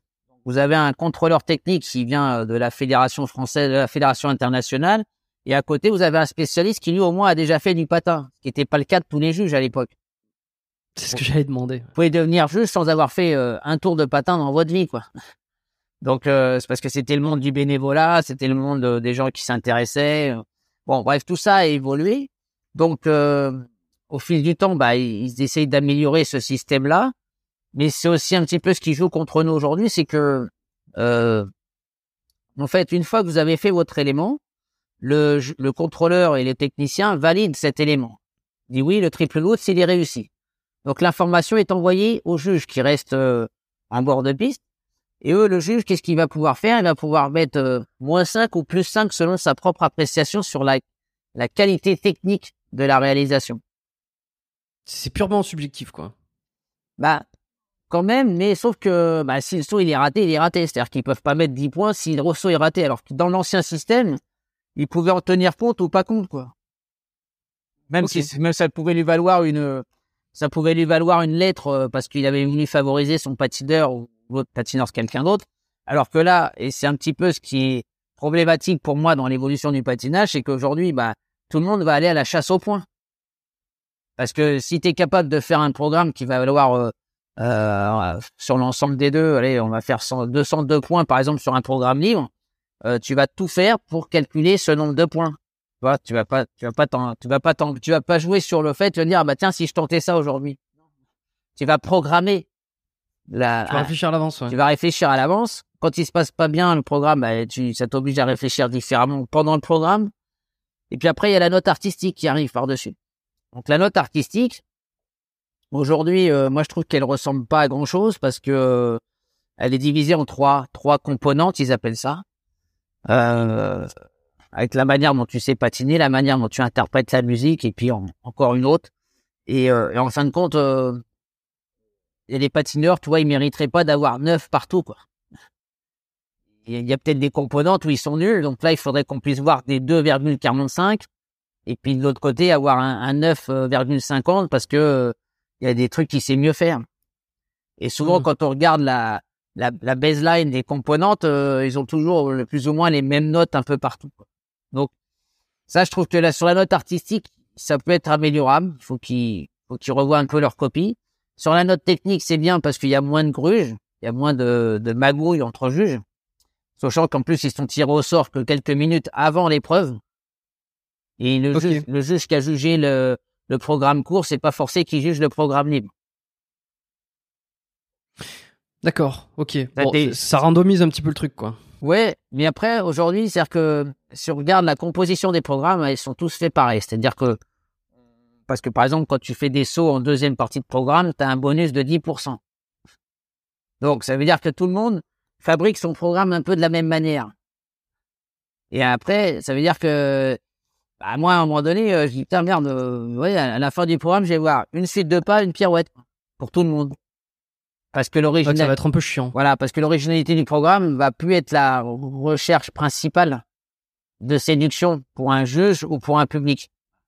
Nous, on, on- on travaillait beaucoup encore pour le public parce qu'on se disait à l'époque, si tu arrives à le faire lever une foule de 25 000 personnes sur une, dans une salle, le juge qui est en bord de piste, il est quand même humain, il va quand même avoir les poils qui vont se dresser sur la, sur la peau parce que il aura vibré aussi autant que les gens euh, que tu connais pas qui ont vibré pour toi. Alors qu'aujourd'hui, euh, Ouais. le juge, je pense qu'il a aucune émotion. C'est-à-dire que c'est, ça devient autant un robot pour qu'il puisse appuyer sur son, sur son clavier pour pouvoir attribuer des points. Ouais, puis il y a la, la pression aussi. Si tout le monde se lève, euh, il y a une, il y a une- j'imagine pour le juge, il y a une espèce de pression de se dire, euh, putain, Ouais, il, a, non. il a quand même renversé la foule. Ça, c'était, ça, Avant. Ça, c'était avant. Aujourd'hui, euh, Ah, comment voulez-vous qu'un public puisse euh, se révolter d'un résultat, puisque ça, vous allez voir un chiffre apparaître. Alors qu'avant, on avait toute cette, cette complicité et ce côté où le juge, quand il montrait sa note et qu'il avait trois dixièmes de moins que le collègue d'à côté, bah, je peux vous dire que le juge, il se manifestait, ça sifflait. Vois, aujourd'hui, tu, Ouais, peux, ouais. tu peux pas contester un résultat aujourd'hui, en fait. Même un public, euh, il- en fait, ils acquiescent. Euh, ouais, bon, bah voilà, il a, il a un peu moins de points. Alors, quand il y a eu des chutes, tu dis, bah c'est normal, il est tombé trois fois, donc c'est normal que il soit pas devant. Mais parfois, ça, on peut encore se poser des questions. Et toi, quand tu préparais tes programmes, est-ce que euh, que- quelle part de, est-ce qu'il y avait une petite part d'improvisation au moment où tu faisais ta représentation ou zéro? Non, alors il y avait euh, quand on n'avait pas réussi à faire une combinaison trip-trip parce qu'on essayait de s'économiser pour pour être sûr de faire l'ensemble des des, des sauts qu'on avait à faire. Puis tu sais, c'est un programme de 4 minutes 50 à l'époque, c'était long, ça faisait mal aux jambes, tu savais jamais quand est-ce que tu allais voir mal euh, pendant le programme, même si à l'entraînement, tu sais qu'avant euh, une récupération, tu vas avoir mal aux jambes, tu vas récupérer, tu vas relancer la machine. Mais là, en fait, T'avais plus une crainte de dire à quel moment je vais avoir mal aux jambes plutôt que de dire euh, que nous c'était pas pareil. On, on devait remplir euh, au moins à faire un saut de chaque catégorie pour pouvoir être sûr d'avoir fait euh, ce qu'on avait à faire. Donc Ouais, on- Et tu le mets où tu veux, quoi. bah, il est préparé à l'avance tous les jours à l'entraînement. Tu suivais ton programme et on a souvent vu des gens qui ont changé de programme au dernier moment qui se cassaient la gueule. Moi, ma stratégie avec mon entraîneur, c'était de dire non, non, tu fais ce qui est prévu. Peu importe si ton triple axel, il part qu'en double. Tu vas pas t'amuser 30 ou 40 secondes plus tard à essayer de refouler un triple axel. Ok. Et la manière dont tu retombes, euh, tout ça, euh, que ça soit euh, que ça soit gracieux, euh, que ça soit bien fait, que ça soit visuellement joli, par exemple, ça fait partie des points sur la, la qualité technique d'un mouvement ou artistique. Bien sûr, ça, ça a moins d'importance ça l'a été à mon époque qu'aujourd'hui. Parce que on disait tout à l'heure que le juge qui reçoit l'information comme quoi le triple saut est bien fait, et que lui après il a plus 5 ou moins 5 à mettre selon son appréciation. Si le saut est super bien arrivé en arrière, avec euh, une, une qualité de d'aisance, parce qu'il y a des gens des fois ils n'arrivent pas complètement en arrière, toi c'est un petit peu sur la pointe, c'est un petit peu sur l'avant, où il y a un peu de un- le, le saut est pas très droit, le- la technique du saut elle est pas parfaite, bah là il va il va pas lui mettre plus 5, comprends? Sauf si c'est ton pays peut-être. Ouais, ouais. Mais justement, ça laisse la place un petit peu, enfin moins qu'avant euh, par rapport à ce que tu dis, mais ça laisse un petit peu la place à la, la subjectivité comme ça au. À Oui, la oui, parce qu'en fait, euh, bon, maintenant, euh, quand, pour les gens qui nous écoutent, qui regardent un peu le patinage, il y a, Hmm. jamais, maintenant, ils ont rajouté un écran sur la télé, euh, avec les petits carrés verts ou les petits carrés rouges, ça, ça veut dire que l'élément est validé quand c'est vert, hein, l'élément il est rouge quand il est demandé en vidéo. Et quand il est demandé en vidéo, ce sont ces- le spécialiste et le contrôleur technique qui demandent à revoir la vidéo pour voir, pour valider ou pas le saut. Et ensuite, le juge va requalifier ce saut une fois que le programme est terminé. Mais s'il est au vert, s'il est au vert, là, les juges lui envoient une information comme quoi il a bien aimé ce programme, il envoie sa, il envoie sa note. Et donc, le, le bonus euh, que chaque juge a donné, il est calculé en GOE, on appelle ça, et euh, la graduation en fait des éléments exécutés. Et, euh, et là, donc, ça, ça vient se rajouter euh, au nombre de points que l'élément exécuté et réalisé euh, vaut. Hmm. C'est-à-dire que si tu prends un, un, un triple lose à 9 points, s'il a eu euh, 4,59 de GOE, bah, ça, ça, lui, ça lui rapportera 14,59 cet élément technique. Puis après, tu additionnes. Ok. Bon, on voit que c'est quand même assez euh, technique. hein. C'est très mathématique aujourd'hui. C'est-à-dire que, euh, euh, comme tu dis, c'est un clavier. Tout est paramétré. Tout, euh, il y a des algorithmes qui ont été créés pour ça. Euh, Bon, bah voilà. Après, on vous dit, bah, une combinaison de, de tel saut et tel saut, euh, l'ordinateur, il sait déjà combien ça vaut, si tu veux. Après, Hmm. il a, il a plus qu'à intégrer les- le bonus ou le malus que le, que les juges vont lui accorder. S'il y a une chute, tu prends moins un point direct. Et, toi, toi, quand tu t'entraînais, tu avais un, une partie, quelqu'un qui te, qui te donnait des, des conseils sur euh, la chorégraphie, sur le, la, danse, l'artistique, euh, quelqu'un qui était plus technique. Enfin, comment, comment ça s'organise? Comment on arrive à mettre au point 4 minutes, 4 euh, minutes 30 d'un, d'un spectacle, notamment à thème, par exemple celui de D'Artagnan ou, de, ou du parrain tu fais pas tout. quand tu t'entraînes, t'es tout seul sur une patinoire pour faire tout ton truc. Enfin, c'est, je me pose ces questions-là souvent, on a des collègues euh, d'entraînement hein, qui s'entraînent avec nous. Euh, s'entraîner tout seul, c'est jamais simple, c'est jamais bon parce qu'en fait, t'as pas trop de stimulation. Ensuite, euh, pour trouver un nouveau programme, bah, tu réfléchis au thème. Ensuite, il faut trouver la musique, il faut assembler la musique. Après, de là, bah, tu fais le, le schéma. Tu sais que tu veux placer tel et tel saut, tel et tel pirouette, tel et tel, et tel petit pas. Euh, puis après, bah après, tu as une chorégraphe souvent avec qui tu travailles, qui va te faire la, les, mouvements de bras, la chorégraphie. Tu vas répéter en salle, tu vas adapter ce que tu as fait en salle sur glace pour voir si ça match. Des fois, mmh. tu fais les deux en même temps, c'est-à-dire que tu essayes des nouveaux pas et des nouveaux mouvements euh, sur la glace pour voir s'il n'y a pas trop de euh, d'antagonisme entre la glisse, l'écart et comment la façon dont tu vas bouger le haut du corps. Et mmh. euh, pour que ça aille plus à t'aider qu'à qu'à t'enkyloser pendant le programme et à te prendre de l'énergie euh, complémentaire.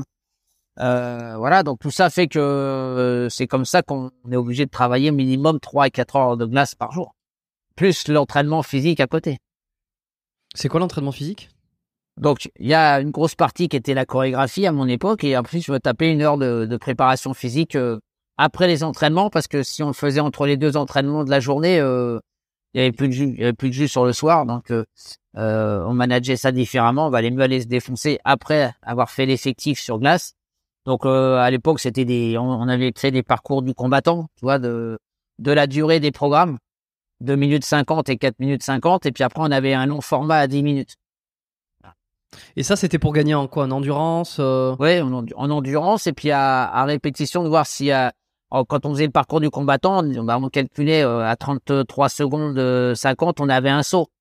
Donc, euh, en fonction de les performances sur ce parcours, on mettait un obstacle, par exemple. Ok, ouais, ça te permet de gagner en conditions physiques. Euh, Après, on faisait, pas trop de musculation. On faisait pas trop de musculation parce qu'on voulait pas prendre en masse.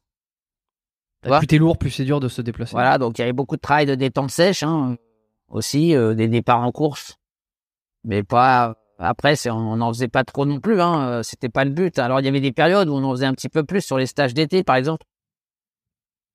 Le, physique, ça joue quand tu es en représentation, que ça soit le physique, euh, l'esthétique euh, du corps, tu vois, le fait d'être d'être un peu galbé, ou même même l'image que tu renvoies? Alors, c'est pas pris en compte. C'est pas parce que tu vas avoir un corps de rêve que tu vas gagner des dixièmes en plus. Et la priorité pour les juges, c'est quand même d'exécuter et de faire parfaitement ce qu'on te demande de faire. Ouais. c'est pas un critère qui est jugé.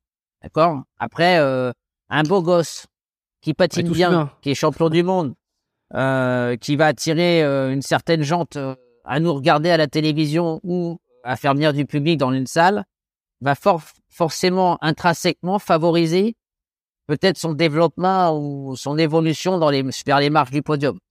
Pourquoi? Parce que quand tu quelque chose au niveau international qui, peut rapporter des sous, et qui va faire parler de lui parce qu'en fait si on avait euh, comme à l'époque on avait Katarina Witt euh, je peux te dire que euh, tout le monde s'arrachait des billets ou des photos ou des posters de Katarina Witt donc ça faisait mettre en avant et en valeur le monde du patinage mmh. ah, donc là c'est en fait c'est un avantage pas spécialement pour celui qui est beau ou belle mais c'est plus pour le ce que ça peut rapporter à l'univers et au milieu euh, à un moment donné, va revenir quand même vers l'athlète. Parce que plus il prendra de l'importance, plus il sera invité à droite à gauche pour participer. Euh... Alors pour participer aux compétitions, il faut faire les résultats, il faut faire les minima et les qualifications. Mais autant, euh, moi, je peux très bien demain dire, bah tiens, je vais inviter la plus belle ou le plus beau patineur du monde, alors que ça se trouve c'est une quiche au niveau du, du résultat sportif, tu comprends? Mais c'est dans beaucoup de sports comme ça et également, tu vois, je pense forcément au culturisme.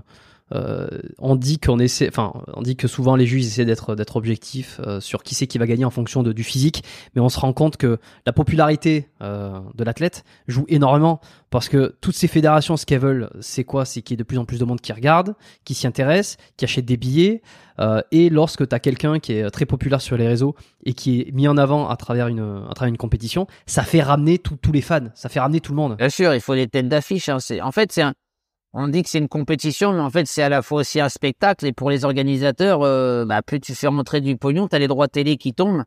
Et ça, euh, bah, tu ne m'enlèveras pas de la tête que l'idée que ça fait partie, en fait, euh, de cet ensemble. Donc, et c'est pour ça qu'aujourd'hui, on n'a que des champions, on n'a pas des vedettes ni des stars, en fait. Mais dans beaucoup de sports, hein, c'est pas seulement chez nous. Hein.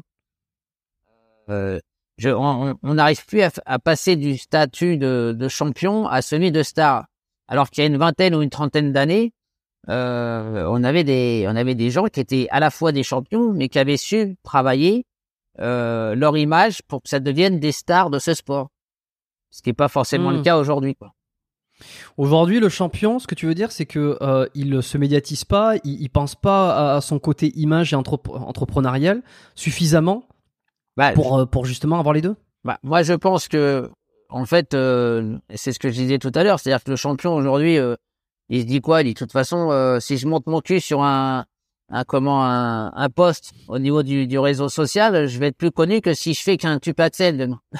Ouais, donc rien à foutre de faire le. Donc en fait, c'est pour eux, c'est presque une perte de temps d'aller faire de la télé ou de la radio aujourd'hui. Par contre, poster un truc tous les jours sur sur ces réseaux, ça va devenir presque indispensable, tu vois. mais c'est que ça va durer qu'un temps. C'est-à-dire, euh, je sais pas, moi, je, nous, les anciens sportifs, je crois qu'on donnait notre vie pour notre sport et il y avait que ça qui comptait. Et puis, il y avait qu'une seule, on va dire, il y avait que les médias hertziens ou de radio qui pouvaient nous permettre de nous faire connaître. Aujourd'hui, le, le média classique n'est plus le, le seul et unique moyen de se faire connaître. Donc, en fait, tu vas pas à la chasse à l'image, en fait. Voilà. Tu vas à la chasse à l'interprétation, qu'est-ce que les gens ont pensé de toi, et avec un lien direct à pouvoir chatter avec eux.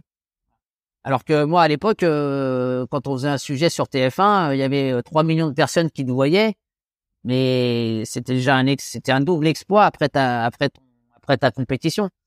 C'est-à-dire que tu, mmh. tu, tu, rentrais dans les familles. Aujourd'hui, euh, dire aujourd'hui, oui. Alors je te fais un post. Aujourd'hui, tu touches euh, un million de followers, tu es super content, mais le si tous les jours tu tu continues pas à, et avoir l'obligation de diffuser quelque chose sur ce sur tes sur tes réseaux, bah t'es trois jours plus tard, t'es une vraie merde. et tout le monde, tout le monde t'oublie quoi. Ça va, ça va très vite. Excuse, je parlais un peu vulgairement, mais c'est pour justement donner cette oh. euh, cette notion-là. Moi, j'ai l'outil internet et les réseaux, c'est très bien. Il faut il faut travailler avec son temps, il faut vivre avec son temps, il faut faut évoluer avec euh, avec son temps. Donc euh, et même moi aujourd'hui, tu vois, je me pose la question de savoir est-ce que j'ai envie de rentrer dans l'obligation tous les jours à 10h38 du matin de poster un truc parce que je vais habituer les gens à leur donner un, un biscuit tous les matins. Hmm. Du coup, tu, même toi, je pense qu'intellectuellement, tu risques, risques de se perdre, quoi. À la fin, euh, bah un an après, on ne sait pas pourquoi on a fait ça, alors que quand tu patines tous les jours, tu sais pourquoi tu le fais. Tu, tu vas essayer de chercher une médaille olympique, quoi. Enfin. Et ouais, mais alors justement, toi, t'es assez euh, assez ouvert sur le, le, transparent sur le pognon. Je sais que. je, vais, je, vais, je, vais, allumer juste ah, la lumière. Je reviens tout de suite. Ouais, bien sûr. en plus, c'est ce que j'allais, euh, ce que j'allais lui demander. Si, vous voulez, voilà, c'est ce que j'allais te demander. Si vous voulez parler pognon. Ouais, non, non, c'est c'est c'est ça, c'est que toi, t'es es transparent. J'ai regardé un petit peu tes interventions que t'avais fait il y a quelques années, ou enfin un petit peu sur les sur les médias. Euh, on retrouve quelques vidéos de toi sur euh, dans On n'est pas couché par exemple, ou euh, notamment dans un bouquin que t'avais sorti. Tu parles beaucoup de tu parles beaucoup d'argent. T'es assez transparent sur plein plein de choses. Tu dis la vérité, tu caches pas grand chose à quoi, en on peut prétendre euh, en termes financiers quand on gagne une médaille aux Jeux Olympiques en patinage? Bah, En fait, on prétend pas à grand chose parce que il n'y a pas de règlement à part que si j'ai il y avait l'État français qui nous donnait une prime parce qu'on avait réussi une médaille. Bon, à l'époque, ça valait 15 000 euros. Hein. C'est pas non plus. Euh, ça te permet pas de, de dire, bah, je pars à la retraite et puis je, je vis des, des jours paisibles. Euh, au contraire, je trouve que malheureusement, euh, le sport en France n'est pas très bien euh, gratifié. Et le résultat euh, sportif au niveau international, on pourrait être beaucoup plus mis en sécurité une fois qu'on a fait nos.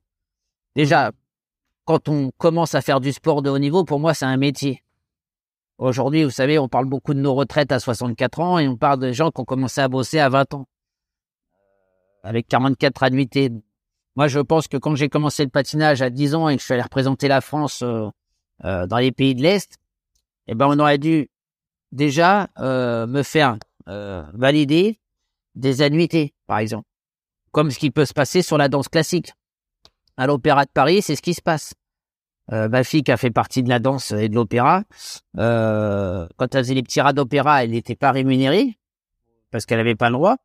Mais par contre, l'opéra cotisait euh, l'URSSAF pour son compte. Ce qui fait que si elle est danseuse pendant 35 ans, en fait, elle arrive à quasiment à une pleine, une pleine retraite pour pouvoir partir à la retraite, ce, que, ce qui se passe souvent pour les danseurs étoiles. Ok. Alors pour le sport, il n'y a pas ça. On n'a pas, euh, en fait, on n'a pas de valorisation. On a que de la valorisation le jour où tu fais une médaille olympique pour ton pays. Là, tout le monde va te taper sur l'épaule, tout le monde va être content. Et il va falloir que tu confirmes derrière pour te fabriquer une image qui va te faire rebondir pour aller gagner un peu de pognon ou aller chercher un peu d'argent sur les sponsors, sur les choses comme ça.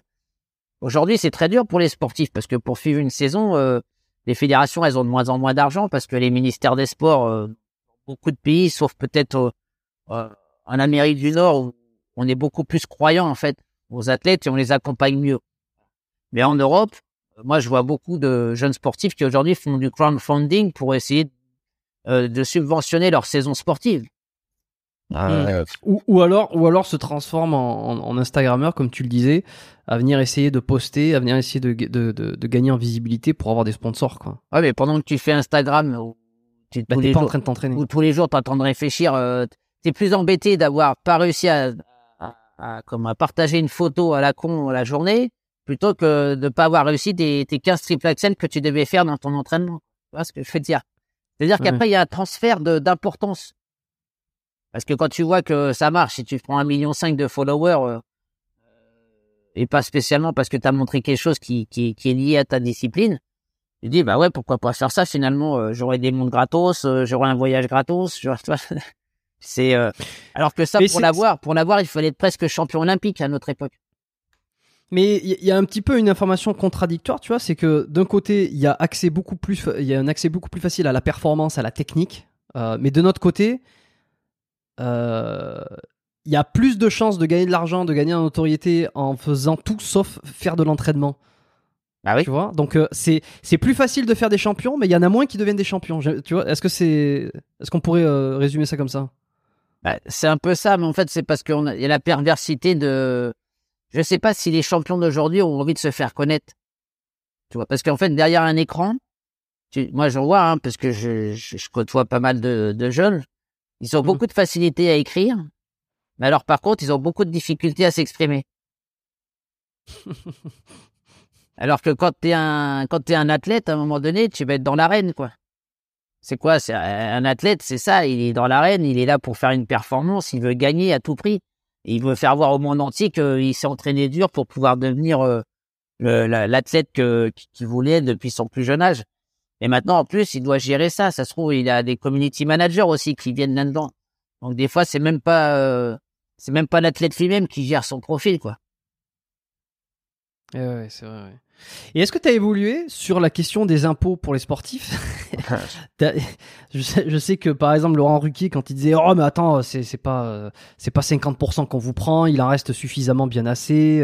Euh, Bon, il y a toujours cette sensation que comme si ce pognon, vous l'avez volé un petit peu, tu sais, qu'il fallait absolument le rendre. Est-ce que tu as évolué sur cette question-là, toi? Bah, en fait, c'était pas à moi d'évoluer. C'est à l'État euh, français comme l'État d'autres pays qui qui font pas en sorte que un sportif qui gagne beaucoup d'argent, moi, ça me choque pas. Un footballeur qui gagne 200 euh, 000 euros par mois ou 2 millions d'euros par mois, ça me ça me choque pas parce que s'il gagne cet argent-là, c'est que derrière, il y a toute une industrie qui en gagne encore plus que lui. Bien, euh, oui, c'est ça qu'on oublie souvent. Après, euh, moi, ce qui me gêne plus là-dedans, c'est que un sportif qui fait parler d'une discipline, qui fait parler de son pays, qui s'est bousillé la santé quelque part, parce que moi, si je prends mon cas, euh, aujourd'hui, j'ai mmh. deux hanches en titane qui m'ont coûté 8000 balles, par exemple. Mais parce que j'ai été soigné en France. Imagine aux États-Unis ou au Canada, peut-être c'est deux, c'est deux fois le prix. Mais euh, je veux dire, j'ai abîmé mon corps Et aujourd'hui, quand je fais un état des lieux pour ma retraite, par exemple, il faudrait que je patine encore 15 ans parce que patiner étant mon métier et étant ma 70% de ma source de revenus, jusque-là, euh, je je peux pas être serein, je peux pas partir tranquille, c'est-à-dire que je peux pas offrir à ma famille le même euh, niveau de vie que je leur ai offert depuis ces 35 dernières années. Donc, je dois, je dois faire attention à tout ça, je dois continuer à, à va dire, même si j'ai été intelligent et que j'ai fait des placements et machin, mais en fait, les placements aujourd'hui, si tu regardes bien, même si tu as gagné 100 000 euros sur un appartement en 15 ans, euh, 100 euh, 000 euros en, en l'espace d'un ou deux ans, ça, ça part en fumée, quoi. Si tu dois faire vivre cinq personnes sur ton foyer, entre ta baraque, entre l'électricité qui arrête pas d'augmenter, tout ça. Donc, en fait, on n'a pas, on n'a pas de tranquillité et on n'a pas de reconnaissance par rapport à ce qu'on a pu apporter en tant qu'ambassadeur à travers la France. Alors qu'il y a des gens qui, pendant des années, partent euh, ambassadeurs au fin fond du monde pour représenter la France. Ils ont des bons salaires, ils ont des bonnes situations. Euh, je vais pas dire que bon, il y a certains pays, des fois ils se trouvent un peu emmerdés parce que quand il y a de la guerre civile, ça doit pas être marrant à vivre tous les jours. Tous les trois quatre ans, ils sont obligés de déménager. Mais je trouve qu'on n'a pas, on s'intéresse pas assez au niveau social, médical, fiscal des athlètes dès leur début de performance ou dès qu'ils décident de dire maintenant je passe du sport loisir au sport professionnel en devenant un, un athlète de haut niveau. Parce que quand tu deviens athlète de haut niveau, pour moi, tu es forcément un athlète professionnel. Parce que tu décides de faire ce métier. Pour moi, athlète de haut niveau, c'est un métier. Et à partir du moment où tu fais un athlète de haut niveau, on doit t'apporter tout ce qui peut te tranquilliser pendant que tu vas construire ta carrière, mais aussi après. Par exemple, je reprends le cas de mes 15 000 balles que j'ai touché, euh, 15 000 euros que j'ai touché, qui étaient 80 000 francs à l'époque, de, pour ma médaille de bronze. Bon, c'est bien, 80 000 francs à l'époque, euh, toi tu dis c'est une belle somme, c'est génial. Bon, déjà, les impôts, ils t'en ont piqué un petit peu parce que c'était pas complètement net d'impôts. Et euh, ensuite, euh, tu dis, bah, avec ces 80 000 euros, pourquoi on m'a pas donné aussi 15 annuités de, de cotisation URSAF, par exemple? Qui m'éviterait aujourd'hui de penser que je dois patiner jusqu'à 65 ans.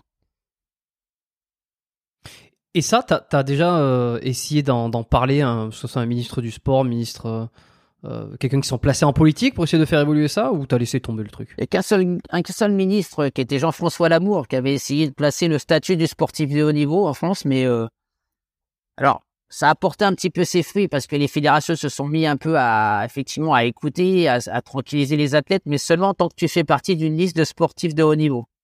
À partir du moment où tu t'es blessé, où tu, tu deviens entre guillemets un, un boulet pour euh, pour l'État ou pour la fédération, en fait, bah, on, te, fait gentiment comprendre qu'il faut prendre la porte et là, tu, tu dégringoles encore plus.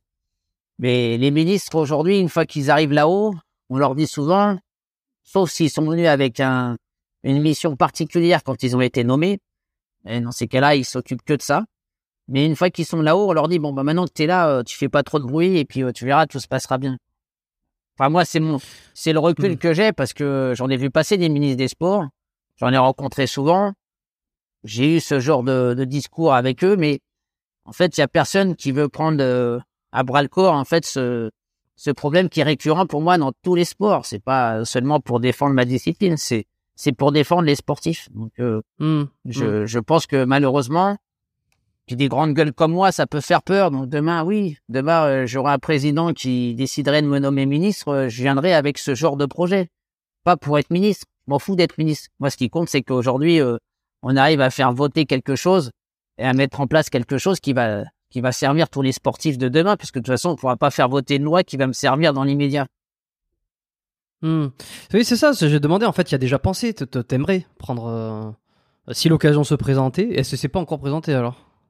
Non, non, non. Puis, en fait, euh, encore une fois, je pense que un, mec comme moi qui a une grande gueule, ou en fait, il pense que je serai incontrôlable et que euh, peut-être qu'ils pensent que je suis que capable de faire rire un petit peu l'assistance dans une audience. Euh, Non, j'ai mon expérience, mes 42 ans au service du patinage et du sport français. Avec et encore, je pourrais dire, bah moi, je m'en fous, je m'en suis bien tiré. Hein, je patine encore, je suis encore connu, euh, je gagne encore un peu ma vie. Euh, je, pourrais dire bah, rien à foutre des, des sportifs de demain. Mais non, c'est qu'au contraire, j'ai eu des difficultés dans ma vie qui m'ont pas empêché de réussir mais qui auraient pu être fatales si j'avais pas réussi. Et, qui ont dû être et qui ont dû être fatales pour d'autres. Et qui ont dû être qui ont été fatales pour d'autres et qui qui sont fatales pour certains qui sont aussi champions olympiques. pour des sports qui sont peut-être moins médiatiques. Et du coup, bah, c'est des gens qui qui vivent pas de malheureusement de leur passion et qui vivent pas de de leur statut et de leur aura de, de médaillé. Voilà, ce qui est dommage. Hmm. Parce qu'au moins, pour moi, une médaille, c'est une médaille. À partir du moment où tu as fait une médaille, bah, on doit t'accompagner. Les Russes, on leur file bien un, un terrain euh, important ou un appartement quand ils ont fait une médaille aux, aux Jeux Olympiques. Nous, on nous a pas donné ça. Hein. Mais tu vois, je, je vois là sur les sur les dernières années, euh, bon, je vois Laura Flessel qui était une sportive. Il n'y a pas tout le temps que des sportifs hein, d'ailleurs qui sont euh, qui sont qui sont ministres des sports. Je vois David Douillet aussi. Ils ont essayé. euh, ce, ce sont des sportifs, ce sont des athlètes qui ont fait de la compétition, qui ont dû traverser euh, et qui ont dû vivre les mêmes euh, les mêmes pensées, les mêmes problématiques. Ils n'ont pas essayé de mettre ça en place, par exemple, ou c'est pas passé. Ils sont pas restés longtemps, quoi. Alors déjà, je pense qu'ils sont pas restés assez longtemps pour pouvoir placer les choses, ou peut-être qu'ils sont pas restés assez longtemps parce qu'ils ont peut-être tenté de placer des choses. Ouais, ouais, ce que je disais tout à l'heure. Après, il y a des sports qui n'ont pas les mêmes problématiques. Nous, on, est des sports à majorité précoce, c'est-à-dire qu'il faut commencer minimum à 10 ans pour être euh, peut-être champion olympique à 25. Euh, je vais pas dire que l'escrime, c'est pas pareil, mais quand tu commences l'escrime à 20 ans, tu as peut-être une chance 5 ans plus tard d'être champion olympique. Tu vois? Euh, Peut-être que je dis des conneries, hein, peut-être ceux qui font de l'escrime vont dire, mais attends, il raconte n'importe quoi, mais je...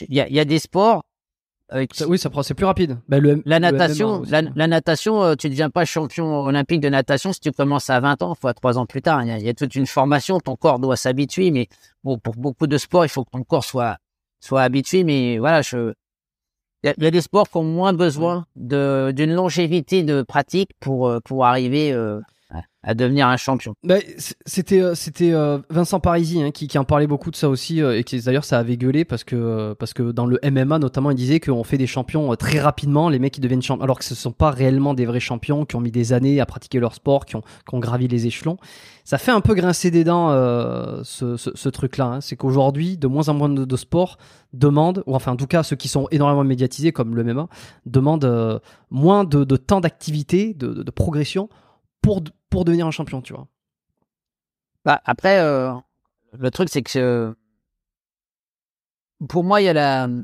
il y a l'âge, il y a- l'âge qui devrait être récompensé, à l'âge à laquelle tu commences, mais y compris l'entraîneur qui t'accompagne. Pour moi, l'entraîneur aujourd'hui, c'est le, c'est celui qui est le, le plus grand perdant en fait, à part la, la fierté d'avoir accompagné un gamin et découvert un gamin et de l'emmener jusqu'aux Jeux Olympiques avec une médaille au bout. Mais souvent, il y a des, des de parcours, il y a des, élèves qui font pas toute leur vie avec le même entraîneur. Alors, imagine-toi, là, le pauvre mec a découvert ce talent. Moi, j'ai fait, j'ai fait 30, euh, 35 ans avec le même coach. Donc, euh, j'ai une histoire, une fidélité qui euh, trouvera très, on va dire, euh, très peu dans les, futures carrières. hein.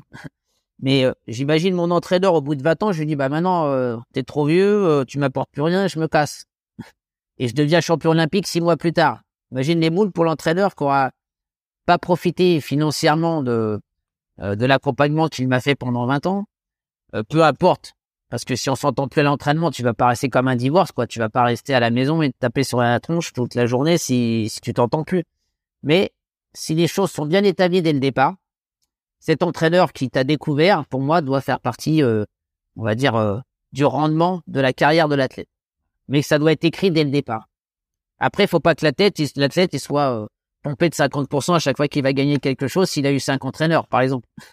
Hum, hum, bien sûr. ouais. Mais voilà, Ouais. il y a un algorithme à mettre en place. Voilà, tout ça, ça fait partie en fait euh, de mes expériences de vie et de carrière qui me qui m'obligent à penser un peu comme ça pour qu'on soit sur une équité et quelque chose de plus juste pour euh, Pour les athlètes. pour les athlètes, mais aussi pour les accompagnants Hum, et ceux qui coach. Voilà. Coach, c'est ça. Entraîneur. Et, euh, et alors, quel serait le, pour toi, c'est quoi le retour que, que le pays aurait? Parce que s'il y a un appui, si le gouvernement mettrait un appui financier euh, sur les sportifs de haut niveau, euh, c'est que derrière, il espère en tirer un bénéfice. Est-ce que tu penses que la France rayonnerait plus en termes de sport à l'étranger, que ça participerait à un certain retour sur investissement? Alors, la, France met quand même un petit peu d'argent hein, sur, sur le sport français, mais là, par exemple, on va avoir Paris 2024. J'aurais espéré qu'en fait, qu'après 2024, que le sport euh, euh, aurait pu subir son, évolution, ou même, euh, on va dire, un, nouveau départ. Par exemple, là, on est resté quand même deux ans sans avoir de ministre. Donc, on a renommé un ministre grâce à Paris 2024 pour dire que ça ferait quand même mauvais genre si on n'avait qu'un secrétariat d'État. Euh, mais j'ai pas l'impression que après Paris 2024, en fait, le sport va exploser en France. On aurait dû se servir de Paris 2024 pour démarrer derrière tout ça, euh, l'espoir de dire, bah, tu veux faire du sport, tu veux faire des médailles olympiques? Pour moi, c'est un métier.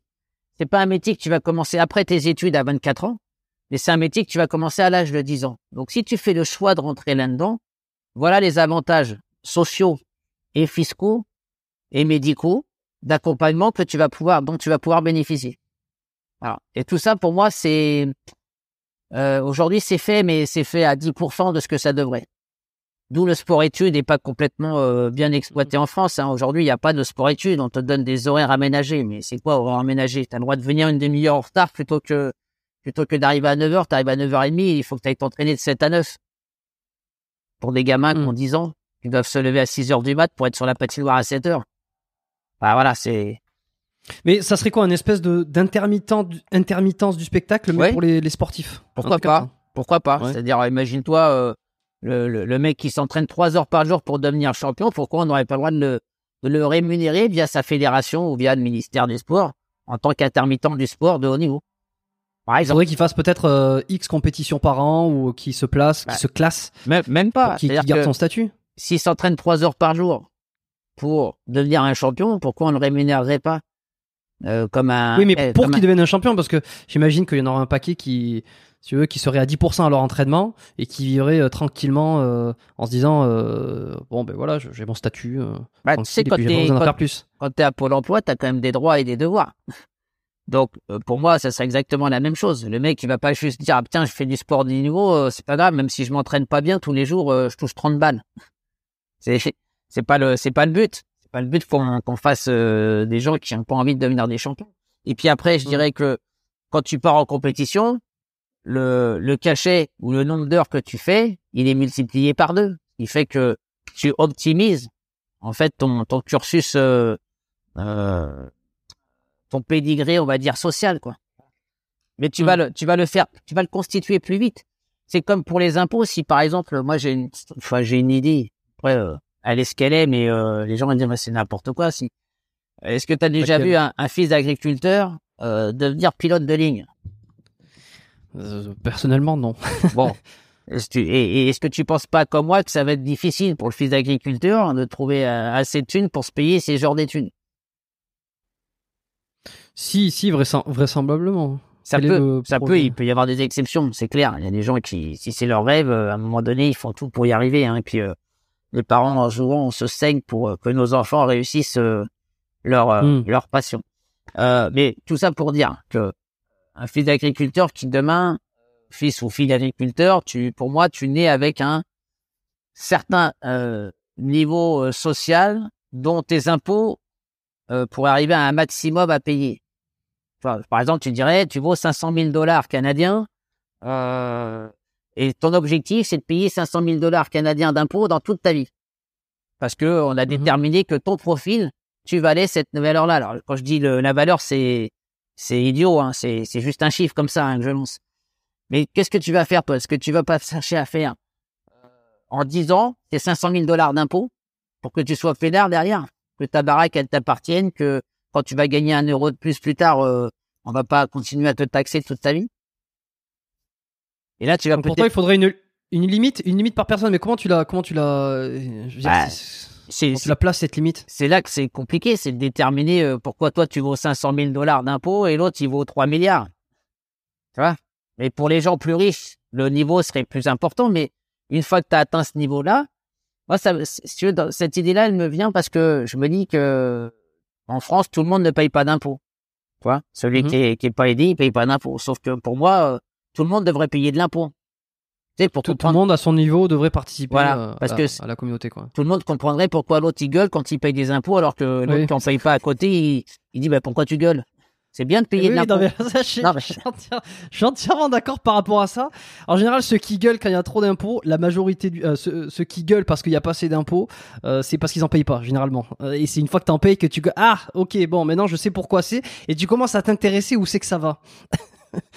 Là, puis en plus, ça, ça motiverait peut-être tout le monde à se dire, en un minimum de temps, je voudrais pouvoir payer tous mes impôts de mon, on va dire, de mon, comment je peux expliquer ça? En fait, euh, de mon ADN fiscal. Voilà. Ouais, bon, bah, et c'est à méditer. Écoute, s'il y a des économistes qui passent par là, peut-être qu'ils ils auront leur, leur mot à dire. Peut-être qu'un jour ça viendra, j'en sais rien. Moi, tu sais, je suis pas, euh, j'apporte pas toutes les solutions. Mais des fois, je cogite, je me dis, mais qu'est-ce qui me semblerait juste? Voilà. Bon, une fois qu'on sera tous tracés, peut-être que ça sera plus facile à mettre en place. Ça- mais t'inquiète pas, on l'est déjà. hein. Euh, pro- probablement. Peut-être qu'on peut-être qu'on sait pas tout. Et sûrement qu'on sait pas tout.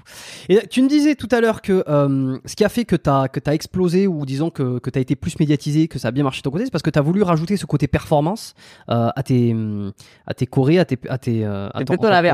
J'ai plutôt voulu rajouter, on va dire,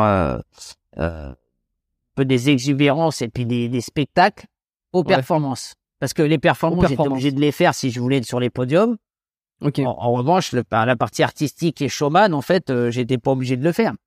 Mais je l'ai fait parce que ça m'a permis, sans être champion du monde, de patiner en spectacle pendant euh, plus de 25 ans derrière. Quoi.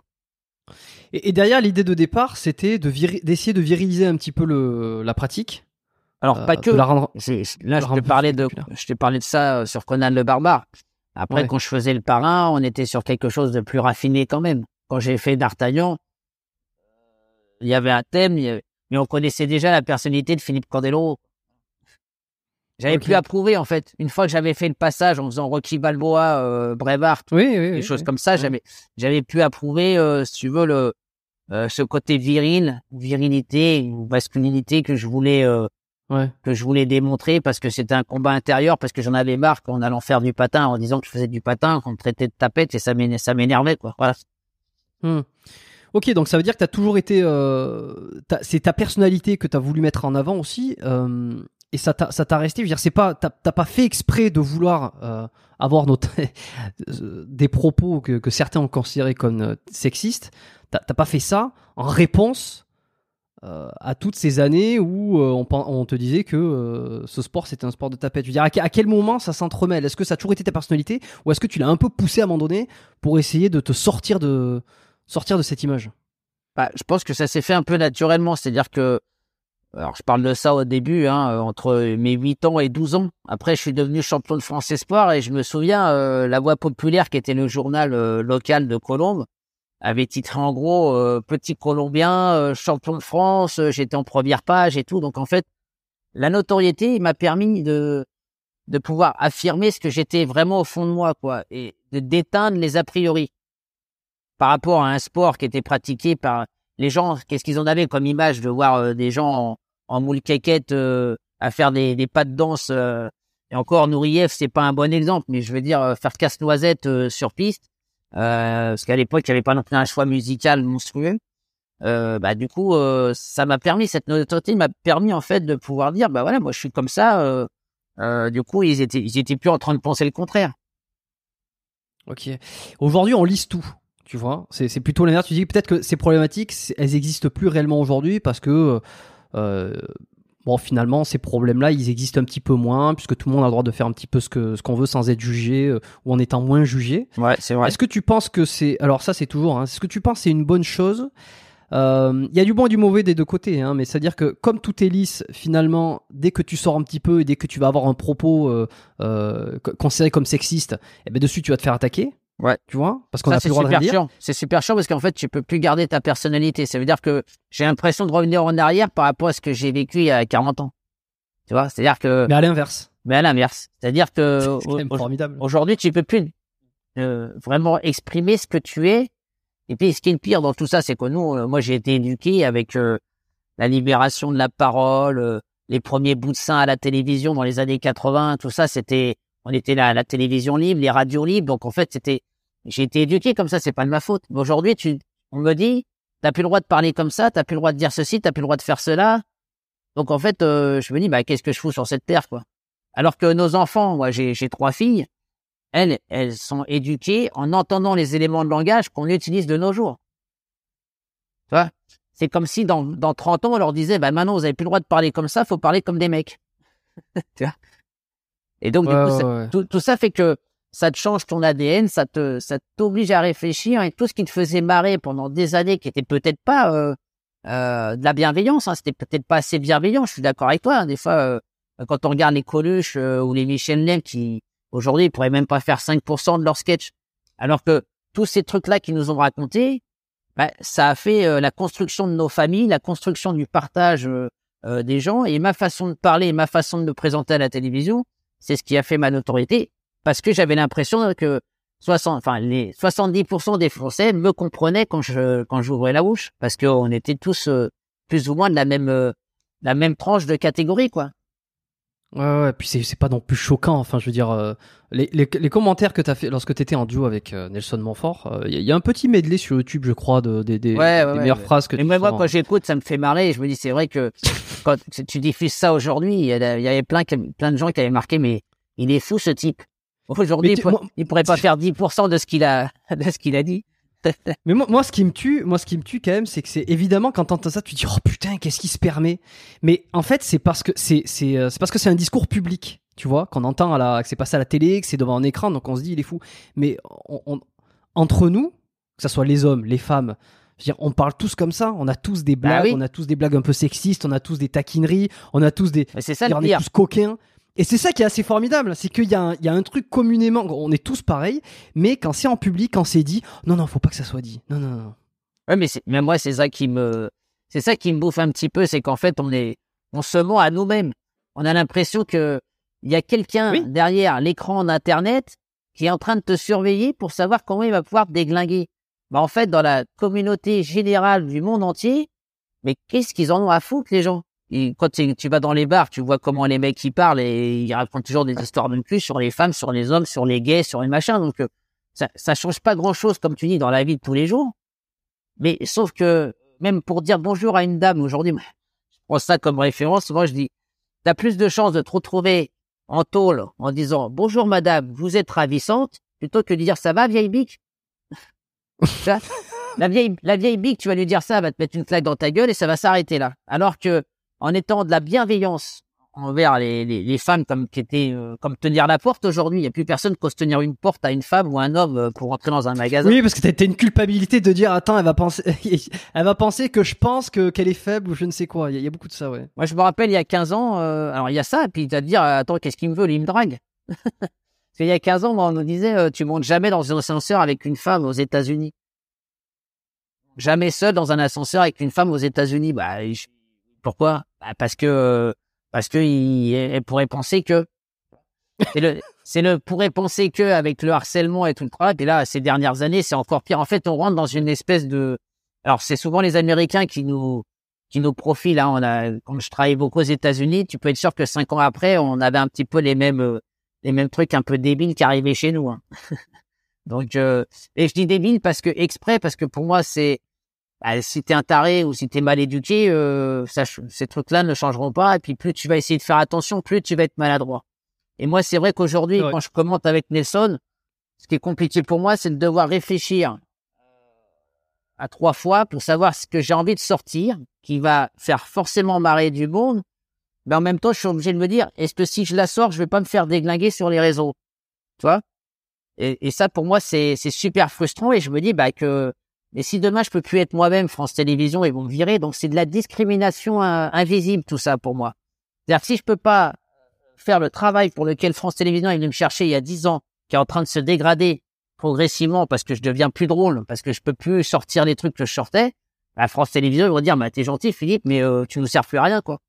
Donc ça c'est hmm. de la discrimination et de pouvoir m'empêcher de vivre et de travailler. Parce que tu peux pas changer la personnalité des gens. Si les gens ils m'aiment comme ça, bah, pourquoi j'ai pas le droit de vivre comme ça? Parce que si on me crachait sur la gueule tous les jours en me disant t'es sexiste, t'es mal poli, t'es machin et tout ça, mais dans la rue, euh, il y a même des femmes euh, qui me disent ah ouais moi j'aimais bien quand vous racontiez des, histoires cochonnes à la télévision, tu vois. Donc comment tu veux que je puisse me remettre en question quand euh, à 90% dans la rue c'est pas ce qui se passe sur les réseaux quoi. Est-ce que tu penses que euh, Tex euh, a, est allé trop loin avec sa blague? Parce que tu vois, on parlait on parle justement de ça. Il a sorti une blague euh, sexiste, considérée comme sexiste, et mec, il s'est fait virer de partout, partout, et puis personne n'en grata quoi. Oui, alors moi, ça, j'ai trouvé ça un peu, un peu scandaleux de la manière dont on l'a viré, puisque en fait, on s'est servi de ça pour avoir un prétexte de pouvoir le virer. Il était déjà sur le chemin de la sortie. Et du coup, en racontant cette blague qui fait en plus partie de son de son spectacle. Donc, quand tu sors une blague, grosse pub. Non, mais je veux dire, quand, tu, euh, euh, c'est comme si moi dans un dans un programme, à un moment donné, euh, je me grattais les fesses, tu vois, et que sur un plateau de télévision, je me mets à répéter mon programme en me grattant les fesses. Et voilà, on me reproche, je veux dire, attends, il s'est gratté les fesses à la télévision, c'est inadmissible, on le vire. Tu vois, c'est, bah, c'est un peu, c'est un peu pareil, c'est-à-dire que texte, avant d'être un animateur télé, c'est avant tout un humoriste et un comédien qui a fait du théâtre et qui, a, qui avait un, spectacle en one-man show. Hmm.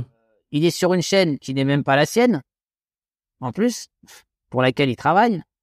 Et, euh, et derrière, ça a tout fait un scandale pour que, au final, on vire ce, vire ce mec qui n'a fait finalement que d'être lui-même sur un plateau de télévision pour revendiquer le métier qu'il faisait, parce qu'on lui demandait de raconter une blague. Bon, la blague, en, la blague en question, elle est pas euh, extrêmement drôle. Euh, c'est, je veux dire, c'est, c'est, dire, si on la prend au premier degré, c'est sûr que c'est, euh, c'est pas ouf, mais euh, c'est, je pense que personne la prend au premier degré. C'est surtout ça. Bah, en fait, moi, je sais ce que c'est qu'on disait à l'époque les guignols. T'as vu ce qu'ils nous mettaient dans la gueule, les guignols, à l'époque? Hmm. je veux ah bah, dire, oui, non, mais je veux dire, si, si t'as pas un peu d'auto-dérision quand tu t'allumes ta télévision pour euh, pour écouter une émission d'humour, tu viens pas là pour apprendre des vérités.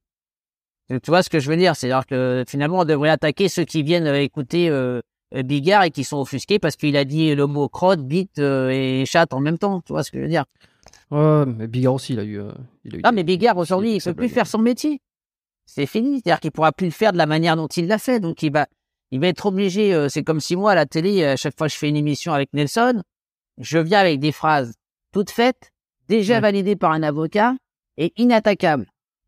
Ah, donc, en fait, je vais pouvoir dire, je vais juste pouvoir dire bonjour mesdames, euh, merci de nous avoir écoutés et au revoir. Voilà. Et tu répètes ça pendant quatre programmes. Ouais, un peu chiant.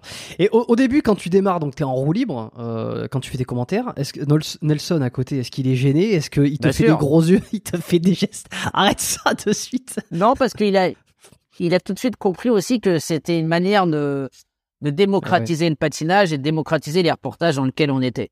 Euh, alors, on n'avait pas prévu, si tu veux, c'est pas un truc qu'on travaille en amont. Hein. Nous, euh, moi, j'ai, oui, un jour, j'ai commenté euh, le popotin d'une patineuse. Mais pourquoi je le commente? Parce que je, je j'ai, j'ai 150 copains qui me disent putain, t'as vu celle-là, le cul qu'elle a. Alors, tu vois. Donc toi, dans ton, il faut, mais, mais à la télé, faudrait pas le dire. Faut pas le dire parce que c'est. Bah oui. Mais en fait, c'est là où je me dis, on est tous des connards à, se dire, on va nous interdire de parler comme on a envie de parler. Tu vois? Bientôt, on va nous dire, interdire de dire le mot merci, quoi. Et donc, comme, comme des petits moutons, on va, ah ouais, non, c'est plus bien de dire merci, alors on va plus dire merci. Moi, je pense qu'il y a un danger là-dedans. Après, je, je me bagarre pas tous les jours avec ça. Euh, mm. J'essaie d'être le moins désobligeant. Euh, j'ai quatre femmes à la maison, donc quand on me traite de sexiste, euh, ça m'emmerde un peu parce que je je ne suis pas, je ne suis pas sexiste et euh, au contraire, j'essaye d'être le plus bienveillant vis-à-vis des femmes.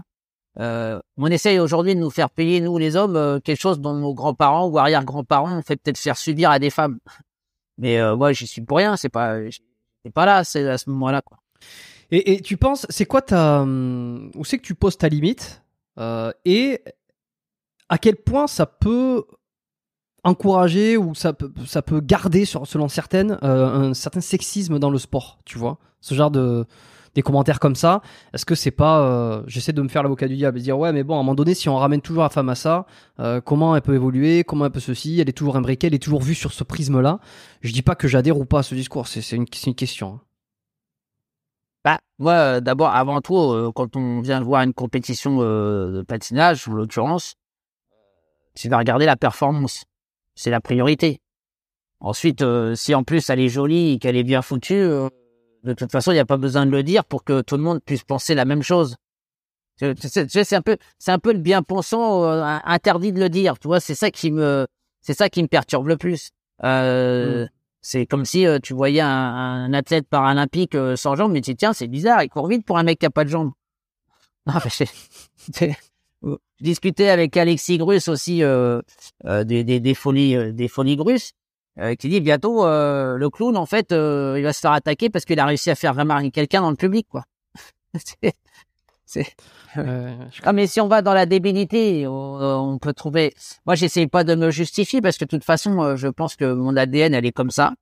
Euh, je fais partie d'une famille où on rigole bidochon, on raconte des histoires de, de tout. On est des- voilà, on était des Normands, euh, mariage normand. euh, c'est pas, euh, je vais me coucher à 8 heures quoi. Et puis, euh, tu, ouais, tu, tu- on avait une façon de parler, une façon de rigoler sur tout un tas de trucs, que ce soit euh, des mecs ou des femmes. euh, peu importe. Et donc, c'est pour ça qu'il faut avoir l'autodérision dans les, dans les Mm. deux sens. Hein. euh. Alors, est-ce que j'aurais, on m'a posé la question une fois, est-ce que ça t'aurait plu qu'on commente euh, ton cul plat, par exemple, euh, par une femme euh, à la télévision qui est en train de commenter ta performance?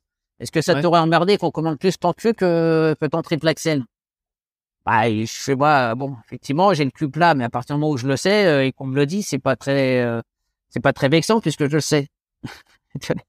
mais euh, ça m'aurait pas plus embêté que ça, sauf si c'était répétitif et toujours sur la même, euh, toujours sur moi plutôt que les autres.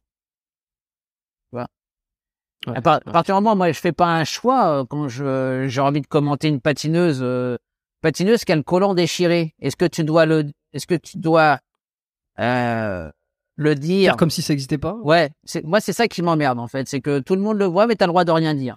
Bon, bah et si ça peut nous permettre à Nelson et à moi d'apporter une petite pointe d'humour sur le côté un petit peu euh, tragique de la situation, euh, pourquoi pas le faire sans que ça dénigre euh, l'investissement de l'athlète? Parce que je sais en plus, j'ai jamais dénigré, j'ai jamais voulu être méchant envers un- une patineuse ou un patineur parce que je sais le les efforts, tous les efforts qu'on fait pour en arriver là. Donc, je suis Mhm. souvent bien en train de les défendre sportivement. Après, il faut bien que nous, euh, en tant qu'animateurs ou, euh, comment, ou journalistes, on puisse donner de l'attrait à, à ce qu'on fait, parce que sinon, tu mets un magnéto, ou toutes les semaines, tu mets la même chose. Et puis, euh, puis voilà, comme ça, on est sûr de, on est, on est sûr de plus partir. On fera des, France Télévisions font des économies. Et puis ton magnéto, il est monté sur les images, et puis, euh, et puis c'est bon, quoi. Tu, tu prends le championnat d'Europe, et puis tu, tu, tu le remets au championnat du monde le mois prochain, tu dis, ah bah c'est bon, là, ils ont pas dit de conneries, on peut rebalancer la même chose. Mm. Et ça aurait plus C'était d'intérêt. comme ce mec.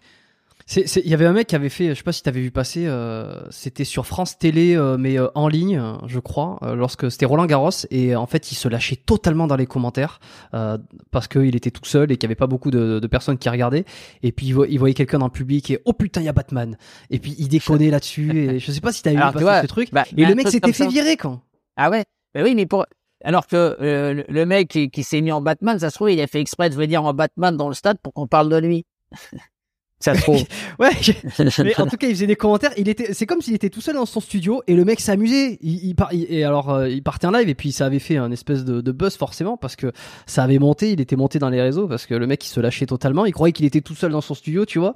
Et, euh, et c'était arrivé finalement à donner suffisamment de visibilité pour qu'on, pour que j'imagine France Télévisions, je sais pas quoi, lui Oh, dise mais euh, c'est bon maintenant, euh, C'est c'est c'est triste. quoi. C'est triste d'en arriver là parce que toi, moi, me concernant, toi, moi, je sais que je suis pas un méchant, je suis pas un enfoiré, je suis pas. euh, j'ai, voilà, j'essaye d'apporter un peu du- d'humour ou de, de voilà de la bonne humeur euh, à travers euh, une mission qu'on m'a confiée, c'est-à-dire à commenter du patinage. Bon, demain, ça pourrait être sur un autre sport, c'est pas c'est pas gênant, tu vois, mais Hmm. ouais, si tu répètes toujours la même chose, euh, déjà à quoi ça servirait qu'on soit trois, tu vois, à commenter le patinage. Hmm. Là, on vient encore de faire 1,5 million de téléspectateurs euh, au championnat d'Europe. En RTien, c'est vachement bien sur euh, France, France 3. Ouais, ouais, ouais. Et sans, sans être annoncé pendant une semaine à l'avance qu'on allait faire du patinage. Donc, je, je, je trouve que si les gens nous détestaient tant que ça, plus personne regarderait ou écouterait. Hein. Est-ce que tu penses qu'il y a de la misogynie, euh, une certaine misogynie dans le sport, dans le patinage ou dans le sport de manière générale? Ouais, je pense que la misogynie a beaucoup existé dans le passé. Maintenant, je pense qu'on est assez ouverts les uns et les autres pour que on fasse plus ces différences. Moi d'ailleurs, si tu regardes le patinage, euh, les, les filles russes, par exemple, les patineuses russes, sont parfois euh, meilleures que les garçons. Mhm. Donc, est-ce qu'on devrait prendre ça euh, mal? Moi, euh, je m'en fous. C'est que si elles sont meilleures, c'est qu'elles ont mieux bossé ou qu'on leur a mieux appris. Tu vois? C'est-à-dire qu'aujourd'hui, Ouais, ouais, ouais, ouais. avant, on disait toujours qu'il y avait une différence sur la force physique euh, d'un homme et d'une femme, comme une femme qui gagnerait plus d'argent que son homme Euh, moi personnellement, je m'en fous si la si la performance et la la compétence est au rendez-vous. Pourquoi ça devrait gêner en fait? J'ai du mal avec ça moi. Il y a plein de Mm. femmes qui gagnent plus d'argent que certains hommes et personnellement moi ça me dérange pas. Voilà. Ok, bon. Écoute, J'aimerais bien que ma mal. femme touche plus d'argent que moi, je pourrais plus en profiter d'ailleurs. Voilà, voilà, voilà un discours sensé qui revient sur, euh, qui se, qui se repose sur ses pattes. Bon, euh, comment tu t'entraînes aujourd'hui euh, à titre perso? Est-ce que tu vas, euh, est-ce que tu fais, tu fais, alors tu fais toujours du patinage quand tu t'entraînes pour les, pour des représentations, mais sinon, euh, comme spo- t'es sportif dans l'âme, euh, dire t'aimes aller courir, aller, aller à la salle de sport, faire des Alors, exercices. Il y a plein de trucs que j'aime pas. Courir, par exemple, ça n'a jamais été euh, fort. J'ai pas, j'ai- j'aime pas courir parce que j'avais pas la fibre pour courir parce que je m'abîmais les genoux parce que j'avais- j'étais un peu massif dans les, et petit donc c'était pas, Ouais. c'était pas le qui. Par contre, j'aimais bien les tout ce qui était à, à explosivité, à puissance euh, puissance max mais pas long. Euh, et là maintenant, en fait, j'essaye surtout de faire du sport pour euh, en fait euh, pouvoir continuer à bouffer ce que j'ai envie de bouffer dans la journée. Quoi. Voilà. Je voudrais, je veux pas grossir, je voudrais pas être euh, bedonnant, donc euh, je j'essaye de faire un minimum pour m'entretenir. Et puis de toute façon, comme je suis encore un peu sur glace euh, malgré mes opérations et mon âge, euh, pour faire un saut supérieur arrière, euh, si j'ai 5 kilos de trop, j'y arriverai plus. Donc je dois quand même faire un petit peu attention, mais sans me priver des plaisirs de la vie, c'est-à-dire la bouffe. Heureusement, je fume pas, je bois pas, donc c'est déjà un avantage. Euh, mais de l'autre côté, voilà, je veux me faire plaisir tous les jours. Et ce matin, je suis allé faire euh, deux heures, euh, deux heures et demie de VTT euh, en forêt avec mon ancien préparateur physique, Jacques Dechaud pour pas le, le nommer. Et puis, euh, et puis ça me convient bien si on fait au moins une sortie par semaine et puis ensuite euh, deux quand il sera des meilleurs jours parce que quand il fait pas beau, t'as pas tellement envie de bouger, te cailler.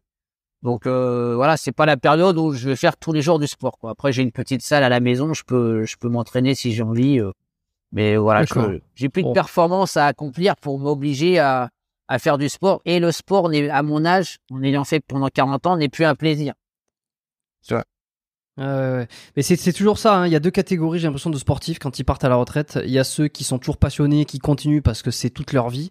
Et puis il y a ceux qui, une fois que leur carrière est terminée, euh, ils lâchent tout, euh, terminé. euh. Alors, faut dire qu'on a tellement donné. Je veux dire, quand on Et s'en il y moi, a je, me suis- je me suis ouais. entraîné pendant 20 ans, 6 heures par jour, après euh, 3 heures par jour, plus tout le reste. Tant que ton corps il est en activité, en action, et que tu prends moins de 3 semaines de vacances par an, il y a pas Mm. de problème. Ton rythme, tu l'as. Donc en fait, c'est pas une fatigue, c'est pas une, euh, c'est pas une contrainte cérébrale d'aller continuer à faire ce que tu as fait pendant des années. Sauf que quand tu as envie de prendre un peu de recul, que tu as des enfants, que tu pas le temps, quand tu vas faire du sport, il te faut au moins 2 à 3 heures de visibilité euh, devant toi pour dire tiens, je veux faire une heure effective, mais il me faut trois heures, le temps d'aller soit à la salle, soit aller en forêt, soit en machin. Je sais Mm. que une heure de sport par jour suffirait largement, sauf qu'il te faut trois heures de disponibilité dans la journée. Est-ce que tu attends de le faire quand tu as des gosses, quand tu as du boulot, quand tu as... Tu vois, t'es- en fait, et puis cérébralement, en fait, ça fatigue parce que quand tu t'obliges à aller... En fait, faut pas que ça soit une contrainte, le sport. Pour, comme pour tout d'ailleurs. Comme la bouffe, faut pas que ce soit une contrainte. Comme euh, aller faire l'amour, c'est pas une contrainte. Si c'est une contrainte, euh, ça va être problématique pour le cerveau. Quoi. Voilà. Et le cerveau, il enregistre tout beaucoup plus et il garde en mémoire tout ce qui est contraignant plus que ce qui est plaisant. hein. Hmm. Ok. Au niveau des blessures, euh, c'est quoi les plus importantes que tu as eues euh? J'ai eu un, un coude sur euh, l'arrivée d'un triple book piqué. Je suis tombé, euh, je me suis écrasé un peu le, on va dire la, tête du cubitus. Ouais. Donc euh, on n'a pas voulu m'opérer tout de suite. On m'a mis une attelle, ça a eu des complications, donc j'ai été obligé d'être opéré euh, six mois plus tard. Ensuite, Ouais. j'ai eu un arrachement euh, ligamentaire euh, au niveau de la cheville droite. Et j'avais un petit bout d'os qui s'était arraché, qui m'a embêté pendant quelques mois, euh, notamment dans la saison 96 avec Lucky Luke. Et j'ai décidé de me faire opérer derrière. Ok. Et- Ça, c'est quoi? C'est sur euh, sur une chute que tu sur, t'es l'arrivée d'un triple axel. Voilà. Parce qu'ils avaient changé le, ils ont changé le procédé de fabrication de patins. À un moment donné, ils ont commencé à mettre une, euh, pour avoir plus d'élasti- d'élasticité et de résistance euh, aux pressions qu'ils subissaient, ils ont voulu mettre une couche de plastique entre deux couches de cuir. Mais ils n'ont pas prévu que, si tu veux, le, c'est comme un ressort. C'est-à-dire, euh, le ressort, il prend plus d'importance au moment du retour qu'à l'aller. Voilà. Et c'est ce qui, et c'est ce qui est passé euh, sur une réception de saut. En fait, mon pied a un peu euh, forcé. Et au retour, en fait, j'ai pris un retour de, un revers de bâton assez, assez violent et c'est ce qui a fait l'arrachement ligamentaire. Et j'avais un petit bout d'os qui traînait dans la dans la cheville après et Hmm. qui venait me piquer. Voilà, sinon à part ça, après un saut périlleux arrière, je suis tombé sur la nuque euh, et la tête. Donc là, c'était un peu euh, violent comme image. J'ai pas eu grand chose. Moi, j'ai eu un, j'ai dû me faire beaucoup de trois points de suture Ouais, à la même. tête. Ouais. Et euh, c'est surtout l'image que ça te reste derrière parce que bah tu sais que tu peux devenir aussi paralysé si tu tombes mal quoi. Donc, Il y a il y a toute cette euh, c'est psychologique maintenant. Dès que je fais un saut périlleux, je dis il faut impérativement balancer les jambes. Même s'il vaut mieux te péter les deux genoux que la tête. Et tu continues à le faire aujourd'hui? Ouais, ouais. Alors il est Le moins haut, il est moins haut, il est moins puissant, hein, mais euh, voilà, c'est pas, c'est pas une figure difficile, mais c'est une figure dangereuse. Hmm, Là, tu m'étonnes.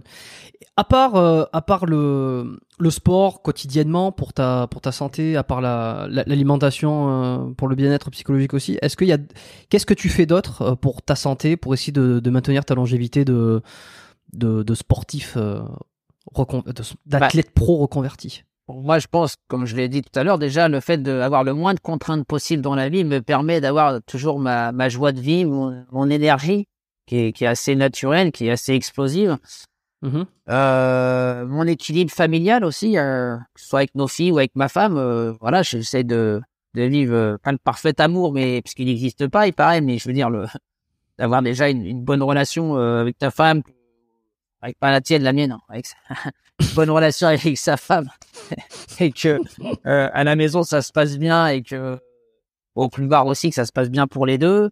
Je trouve qu'au au bout de 30 ans, on, voilà, on, fait voir aussi aux gens qu'on est un couple euh, assez solide, assez fidèle. On, s'apprécie encore très bien, ça fait plaisir à nos gosses. Du coup, bah, nos gosses, ils vivent dans un dans un cursus familial qui a l'air de, de bien se passer. Donc, je, je pense que tout ça contribue en fait à l'équilibre des, des cinq personnes, des cinq membres de la famille avec qui on vit tous les jours. D'accord. Une dernière chose que j'avais envie de te demander, c'était juste vraiment parce que je j'arrivais pas à comprendre à titre personnel, quelle a été la différence entre amateur et pro, sachant que tu as gagné beaucoup de les Jeux olympiques en, en amateur et ensuite tu as décidé de, de passer en pro en 98, 96 ou 98 98. Alors, la, 98, c'est ça? la, la différence, Quelle différence?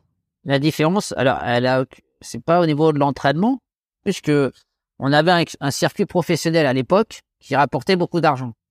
Euh, pour faire un, des fois, on avait des compétitions dans l'année professionnelles euh, avec une télévision qui retransmettait, puisqu'il y avait Kurt Browning, Brian Boitano, des, des gens très connus qui, qui étaient dans le circuit. Et parfois, on pouvait même jusqu'à jusqu'à l'engagement toucher 50 000 dollars, par exemple, juste à l'engagement. Et si tu gagnais la compétition, euh, cette somme pouvait être euh, doublée. Euh, donc, c'était plus intéressant pour des patineurs de notre époque à passer professionnel qu'à rester amateur, puisqu'on ne gagnait pas d'argent en tant qu'amateur, parce que sinon, tu perdais l'éligibilité de participer aux Jeux Olympiques. C'est Et seulement pourquoi cette... il est pas passé plus tôt? Bah, parce que euh, moi, j'avais décidé après Lillehammer de continuer quatre ans de plus pour faire Nagano. Mais ça m'a pas empêché de faire des galas, euh, dits entre guillemets professionnels, puisqu'on était rémunéré hein, quand on faisait Champions on Ice ou des choses comme ça. Sauf qu'il fallait toujours avoir l'approbation de sa propre fédé, qui, euh, de ce que j'ai entendu quelques années plus tard, demandait aussi un petit backchiche pour que on puisse nous laisser patiner à ces, à ces galas-là. Mais euh, c'est c'est ce qui a fait la différence après. Euh, euh, quand il y a eu le Grand Prix qui s'est créé au niveau de la Fédération internationale, euh, les athlètes ont pu commencer à bénéficier de primes à la performance ou de primes au résultat, ce qui n'était pas le cas avant 96. Donc moi, si tu veux, j'ai pas vécu sur le monde amateur qui était rémunéré, donc ce qui fait qu'aujourd'hui, ce système pro, petit à petit, s'est cassé la figure.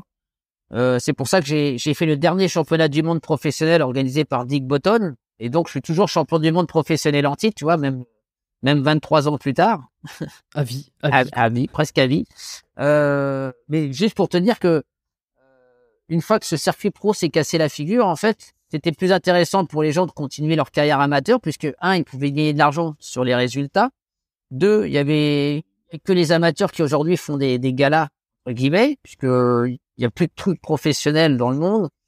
Il existe des galas comme Fantasy on Ice, comme Stars on Ice, qui était très populaire au Canada euh, encore il y a une dizaine d'années, mais qui a, qui a perdu puisque il y a plus de vedettes. À partir du moment où tu enlèves les vedettes ou les stars, eh ben les stars si elles sont plus sur les têtes, sur les affiches, elles font venir moins de monde. Donc si tu fais venir moins de monde, tu as moins d'argent pour payer les vedettes, les, les champions. Voilà. Mhm. Mais euh, et c'est ça qui a changé et c'est pour ça que euh, moi en 98 j'ai dit bah non j'ai plutôt intérêt à passer professionnel. euh, toute ma participation au championnat du monde pro, qui a été ma dernière compétition euh, de ma carrière. Où t'as fini troisième, deuxième? Non, premier, j'ai gagné, j'ai gagné le Ah championnat. premier, ah oui c'est vrai, c'est vrai, c'est vrai. Celui-là oui, t'as fait champion du monde. ouais. En plus, en battant les, en battant les deux champions olympiques qui m'avaient battu en 94 et 98, c'est-à-dire Urmanov et Kulik. Bon ben voilà, ben bonne revanche. Voilà. Hum, hum, hum. Ok, ok, très clair. Euh, bon, on va terminer sur les trois petites questions de fin euh, assez rapides, euh, normalement, euh, que j'aime bien pour clôturer les épisodes. La première question, et j'en aurai peut-être une bonus, mais on verra. Euh, la première question, c'est si on pouvait euh, revenir 20 ans en arrière euh, sur ta carrière, euh, sur ton passé, c'est quoi le meilleur conseil que tu aurais besoin d'entendre? Euh, 20 ans en arrière, je pense. Va faire une euh, une petite formation sur la sur la construction de carrière, mais euh, extra sportive, parce que j'ai fait de la production de spectacles et Ouais. j'ai tout vécu à mes dépens. Voilà. C'est-à-dire que j'ai voulu faire comme euh, Tom Collins aux États-Unis, en France. Euh, bon, déjà, c'était pas les mêmes pays, c'était pas le même développement. Il y avait autant d'engouement pour le patinage, mais euh, pour la France, euh, très compliqué de devenir un entrepreneur du spectacle. Et j'aurais, si j'avais eu une formation, j'aurais peut-être été un petit peu plus méfiant. Euh, ah, t'as- ah ouais, la confiance. euh, Ouais, qui- c'est pas seulement vis-à-vis des gens, hein, la confiance, parce que là aussi, je suis, je fais souvent assez confiance et un peu trop facilement, ce qui fait que euh, derrière, euh, il y a, on va dire qu'il y a les gens qui, il y a des gens qui sont tentés parfois euh, de couper une amitié pour de l'argent, Euh, ce qui est dommage, mais voilà, c'est c'est- juste, j'aurais voulu avoir quelques notions de management et de montage en industrie pour que pour que je me plante pas dans la production de spectacle que j'ai lancée il y a une vingtaine d'années. Euh, T'as eu un mentor? À mon mentor, ou un modèle? Ou un mentor. Alors, mon mentor, ça a été André Brunet, qui est mon entraîneur, hein, qui a été mon entraîneur, qui est toujours vivant aujourd'hui, il a 88 ans. Euh, en fait, on a construit notre carrière ensemble. C'est d'ailleurs, je dis souvent, c'est notre carrière et c'est une personne que je vois toujours par respect. Ah ouais. Donc euh, c'est le sans, sans lui en fait j'aurais pas j'aurais pas existé. Après euh, il y a les parents, il y a les frères et sœurs, tout ça c'est c'est la c'est la famille donc ça fait ça fait partie de, de mon environnement qui m'a qui m'a construit la manière dont je suis. Euh, mais en tout cas voilà le mentor pour moi c'est plus euh, c'est plus Brunet quoi. Voilà. Ouais. Et t'as eu un, modèle aussi ou euh, quelqu'un que tu voulais à qui tu voulais ressembler, euh, surtout au début lorsque tu t'es lancé? Alors, le, un des patineurs qui m'a toujours euh, impressionné euh, par ses qualités artistiques plus que techniques, c'est Kurt Browning.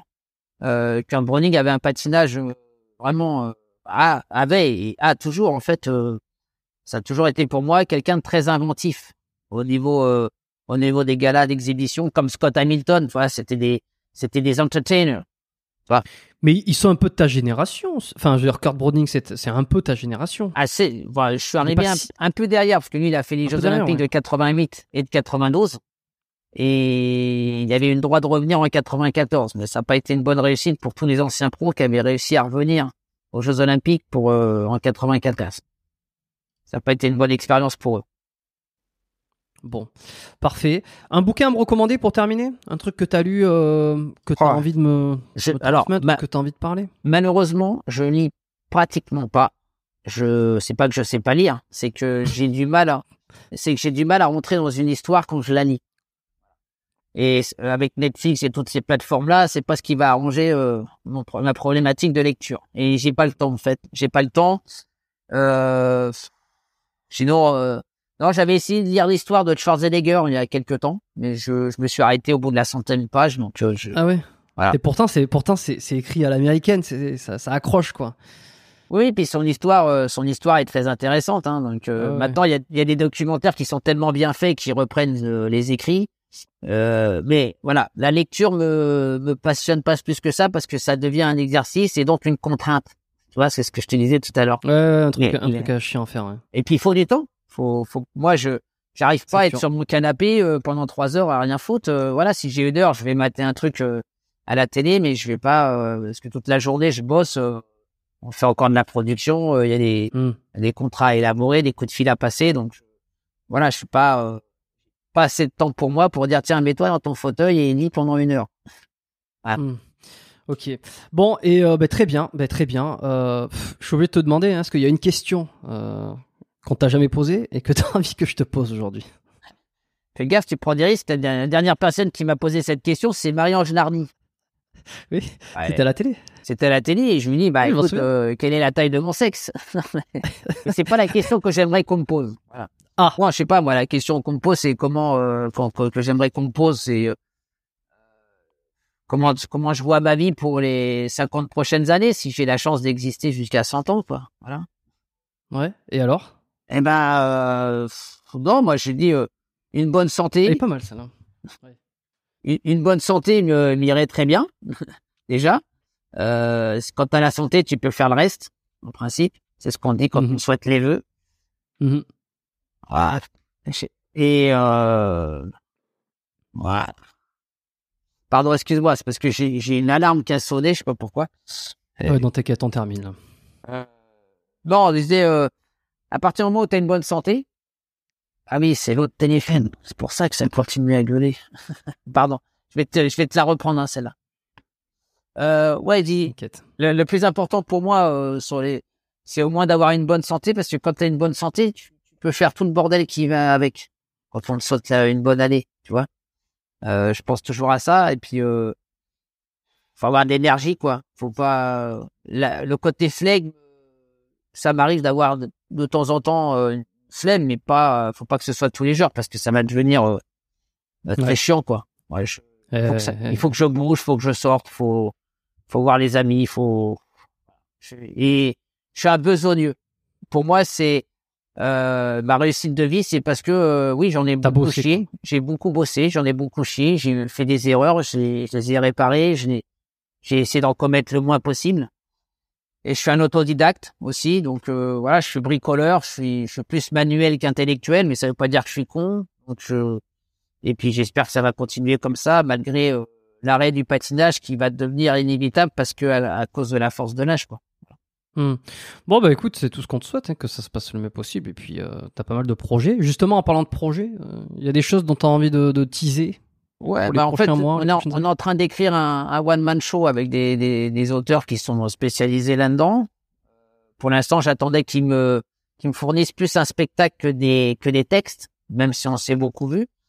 Euh, ça va s'appeler Candeloro sans glace, et tout ça a pour but, en fait, de, euh, de pouvoir passer sur les planches. C'est-à-dire, j'ai beaucoup de, de propositions de théâtre, mais j'ai jamais Ouais. voulu vraiment faire le pas parce que je me sentais pas euh, assez légitime pour aller faire du théâtre euh, à côté de Pierre-Paul Jacques, même si ce sont des comédiens euh, super connus ou pas. Mais le fait de faire ce one man va me permettre d'annoncer aussi un petit peu euh, ma fin de carrière de patineur. Euh, où bah, si demain vous me voyez sur une piste, ça va être plus pour être animateur euh, d'une soirée avec le, le- le- côté euh, joyeux que j'ai et puis euh, faire encore un ou deux pas de patin, mais pas comme une tête d'affiche d'un spectacle.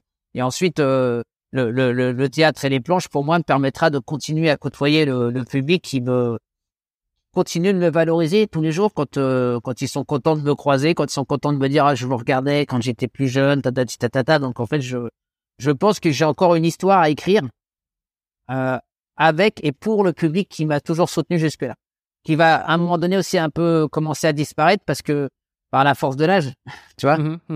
Ça- Bah écoute, là, nouvelle génération, euh, les nouvelles générations qui écoutent les podcasts, notamment euh, le podcast biomécanique, euh, va soit te découvrir, soit te redécouvrir, soit apprendre à mieux te connaître. Et voilà, quand je dis nouvelle génération, mon auditorat se situe autour de 20, 30, 40. Tu vois, on est, on est, on est sur ces zones-là, généralement autour de la trentaine. 30-40, Et- euh, j'ai pas de mal à, à ce qu'ils soient encore, euh, qu'ils me connaissent encore. Les 20-30, ça commence à devenir un peu plus difficile. Ouais. Mais peut-être qu'un jour on viendra euh, à Montréal ou au Canada pour euh, pourquoi pas jouer ce ce Candeloro sans glace euh, qui sera qui est normalement censé tourner toujours un peu autour du show, mais euh, j'aurai pas les patins à pied, euh, au pied, quoique on dit quoique. Quoique, on sait jamais. Il y a On sait jamais. peut-être peut-être un mashup. Bon, parfait.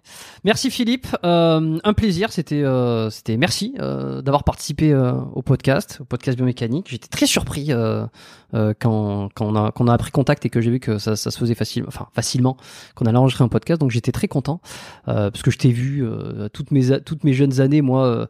Euh, Euh, patinage artistique, Candeloro, ça représentait quelqu'un, euh, plus tes commentaires, tes, tes commentaires sportifs avec Nelson, tout ça. Donc non, je suis très content et puis d'avoir abordé ce la discipline du patinage aussi, qui est, je pense, encore très peu connue pour beaucoup. Euh, ça a permis de faire un bon tour. Toi, à l'endroit où tu es, c'est quand même super développé. Vous avez beaucoup de patinoires, vous avez de la chance. Vous n'êtes pas trop ouais. par la crise énergétique du moment, quoique aussi. Pour l'instant, pour l'instant ici, ça va, c'est sûr. Mais euh, bon, parfait. En tout cas, c'était un plaisir pour moi d'être avec toi, Jérôme, hein, sur biomécanique. J'espère que bah, ceux qui nous auront écoutés euh, auront apprécié, même si j'ai mon langage euh, à moi, mais euh, on peut pas plaire à tous. les cas, jusque là, ça m'a pas trop desservi. Donc, je vous embrasse tous et puis une bonne écoute de ce podcast et à très bientôt. Alors reste avec moi Philippe euh, deux, secondes. Merci à tous. Voilà, vous avez entendu. Si ça vous a plu, ben, mentionnez-le aussi. Hein, les épisodes un peu différents comme ça, euh, c'est l'occasion de nous envoyer des messages. Vous pouvez envoyer un message à, à Philippe. Tu es sur Instagram, tu, tu lis tout? En général, euh, mes comptes, oui. Mais je suis pas trop, je suis pas trop présent sur les réseaux parce que par manque de temps. C'est comme la lecture. Manque de temps. Et j'ai pas envie d'avoir une community manager ou quelqu'un qui répond à ma place. Et ça m'est insupportable. Voilà. Bon, ben alors, euh, n'hésitez pas à envoyer un petit message à Philippe sur, euh, sur son, son Instagram euh, privé, vous le retrouverez. Si c'est pas dans la description, dans la description, il y aura son site web et vous retrouverez via le site web. En revanche, Jérôme, si je peux apporter mhm. une précision, aujourd'hui, c'est les actualités de la famille, comme les miennes. En fait, c'est plus sur Candeloro Co, tout attaché, sur l'Instagram de Candeloro Co, tout attaché, qui on diffuse pas mal de pas mal d'informations. Donc c'est ce compte-là qu'on essaye de faire grossir aujourd'hui, puisqu'on a aussi des filles qui sont un peu artistes et qui de temps en temps on met des, des, des vidéos personnelles et privées euh, euh, qui touchent la famille, y compris moi. D'accord, Candelo Co. Est-ce que tu voudras qu'on sur le dans les notes du podcast dans la description, est-ce que tu je, mets toujours un site web euh, de référence à mon invité. Est-ce que tu voudras qu'on mette celui-ci ou qu'on mette ton site web aussi? Non, mais plutôt mais plutôt celui-là parce que de toute façon aujourd'hui avec Olivia, mon, ma femme travaillent ensemble pour développer ce, ce réseau-là. Ce réseau-là. Bon, ben parfait. Voilà. Envoyez un petit message. Taguez, taguez euh, euh, le, euh, taguez ce compte si vous avez aimé le, podcast et que vous voulez le mentionner en story pour le partager. Voilà, moi c'est ce que j'aime bien dire à la fin. Si vous avez aimé, vous partagez l'épisode sur Instagram en story. Vous me, vous m'identifiez, vous identifiez le compte de de Philippe de Candelo Co. Et puis voilà, comme ça, ça transmet la parole. Et puis sur ce, ben, je vous dis à la semaine prochaine. Merci à tous.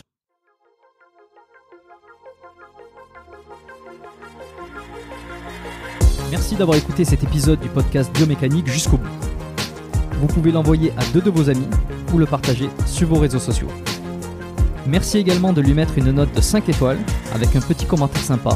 C'est ce qui me permet de mieux ressortir dans les classements. Laissez-moi votre email sur biomécaniquepodcast.com slash lettres et je vous enverrai l'épisode de la semaine ainsi que la lettre biomécanique une fois par mois où je vous partage mes meilleurs conseils et recommandations. Vous avez écouté le podcast Biomécanique. Je suis Jérôme Cazerolle et je vous dis à très bientôt.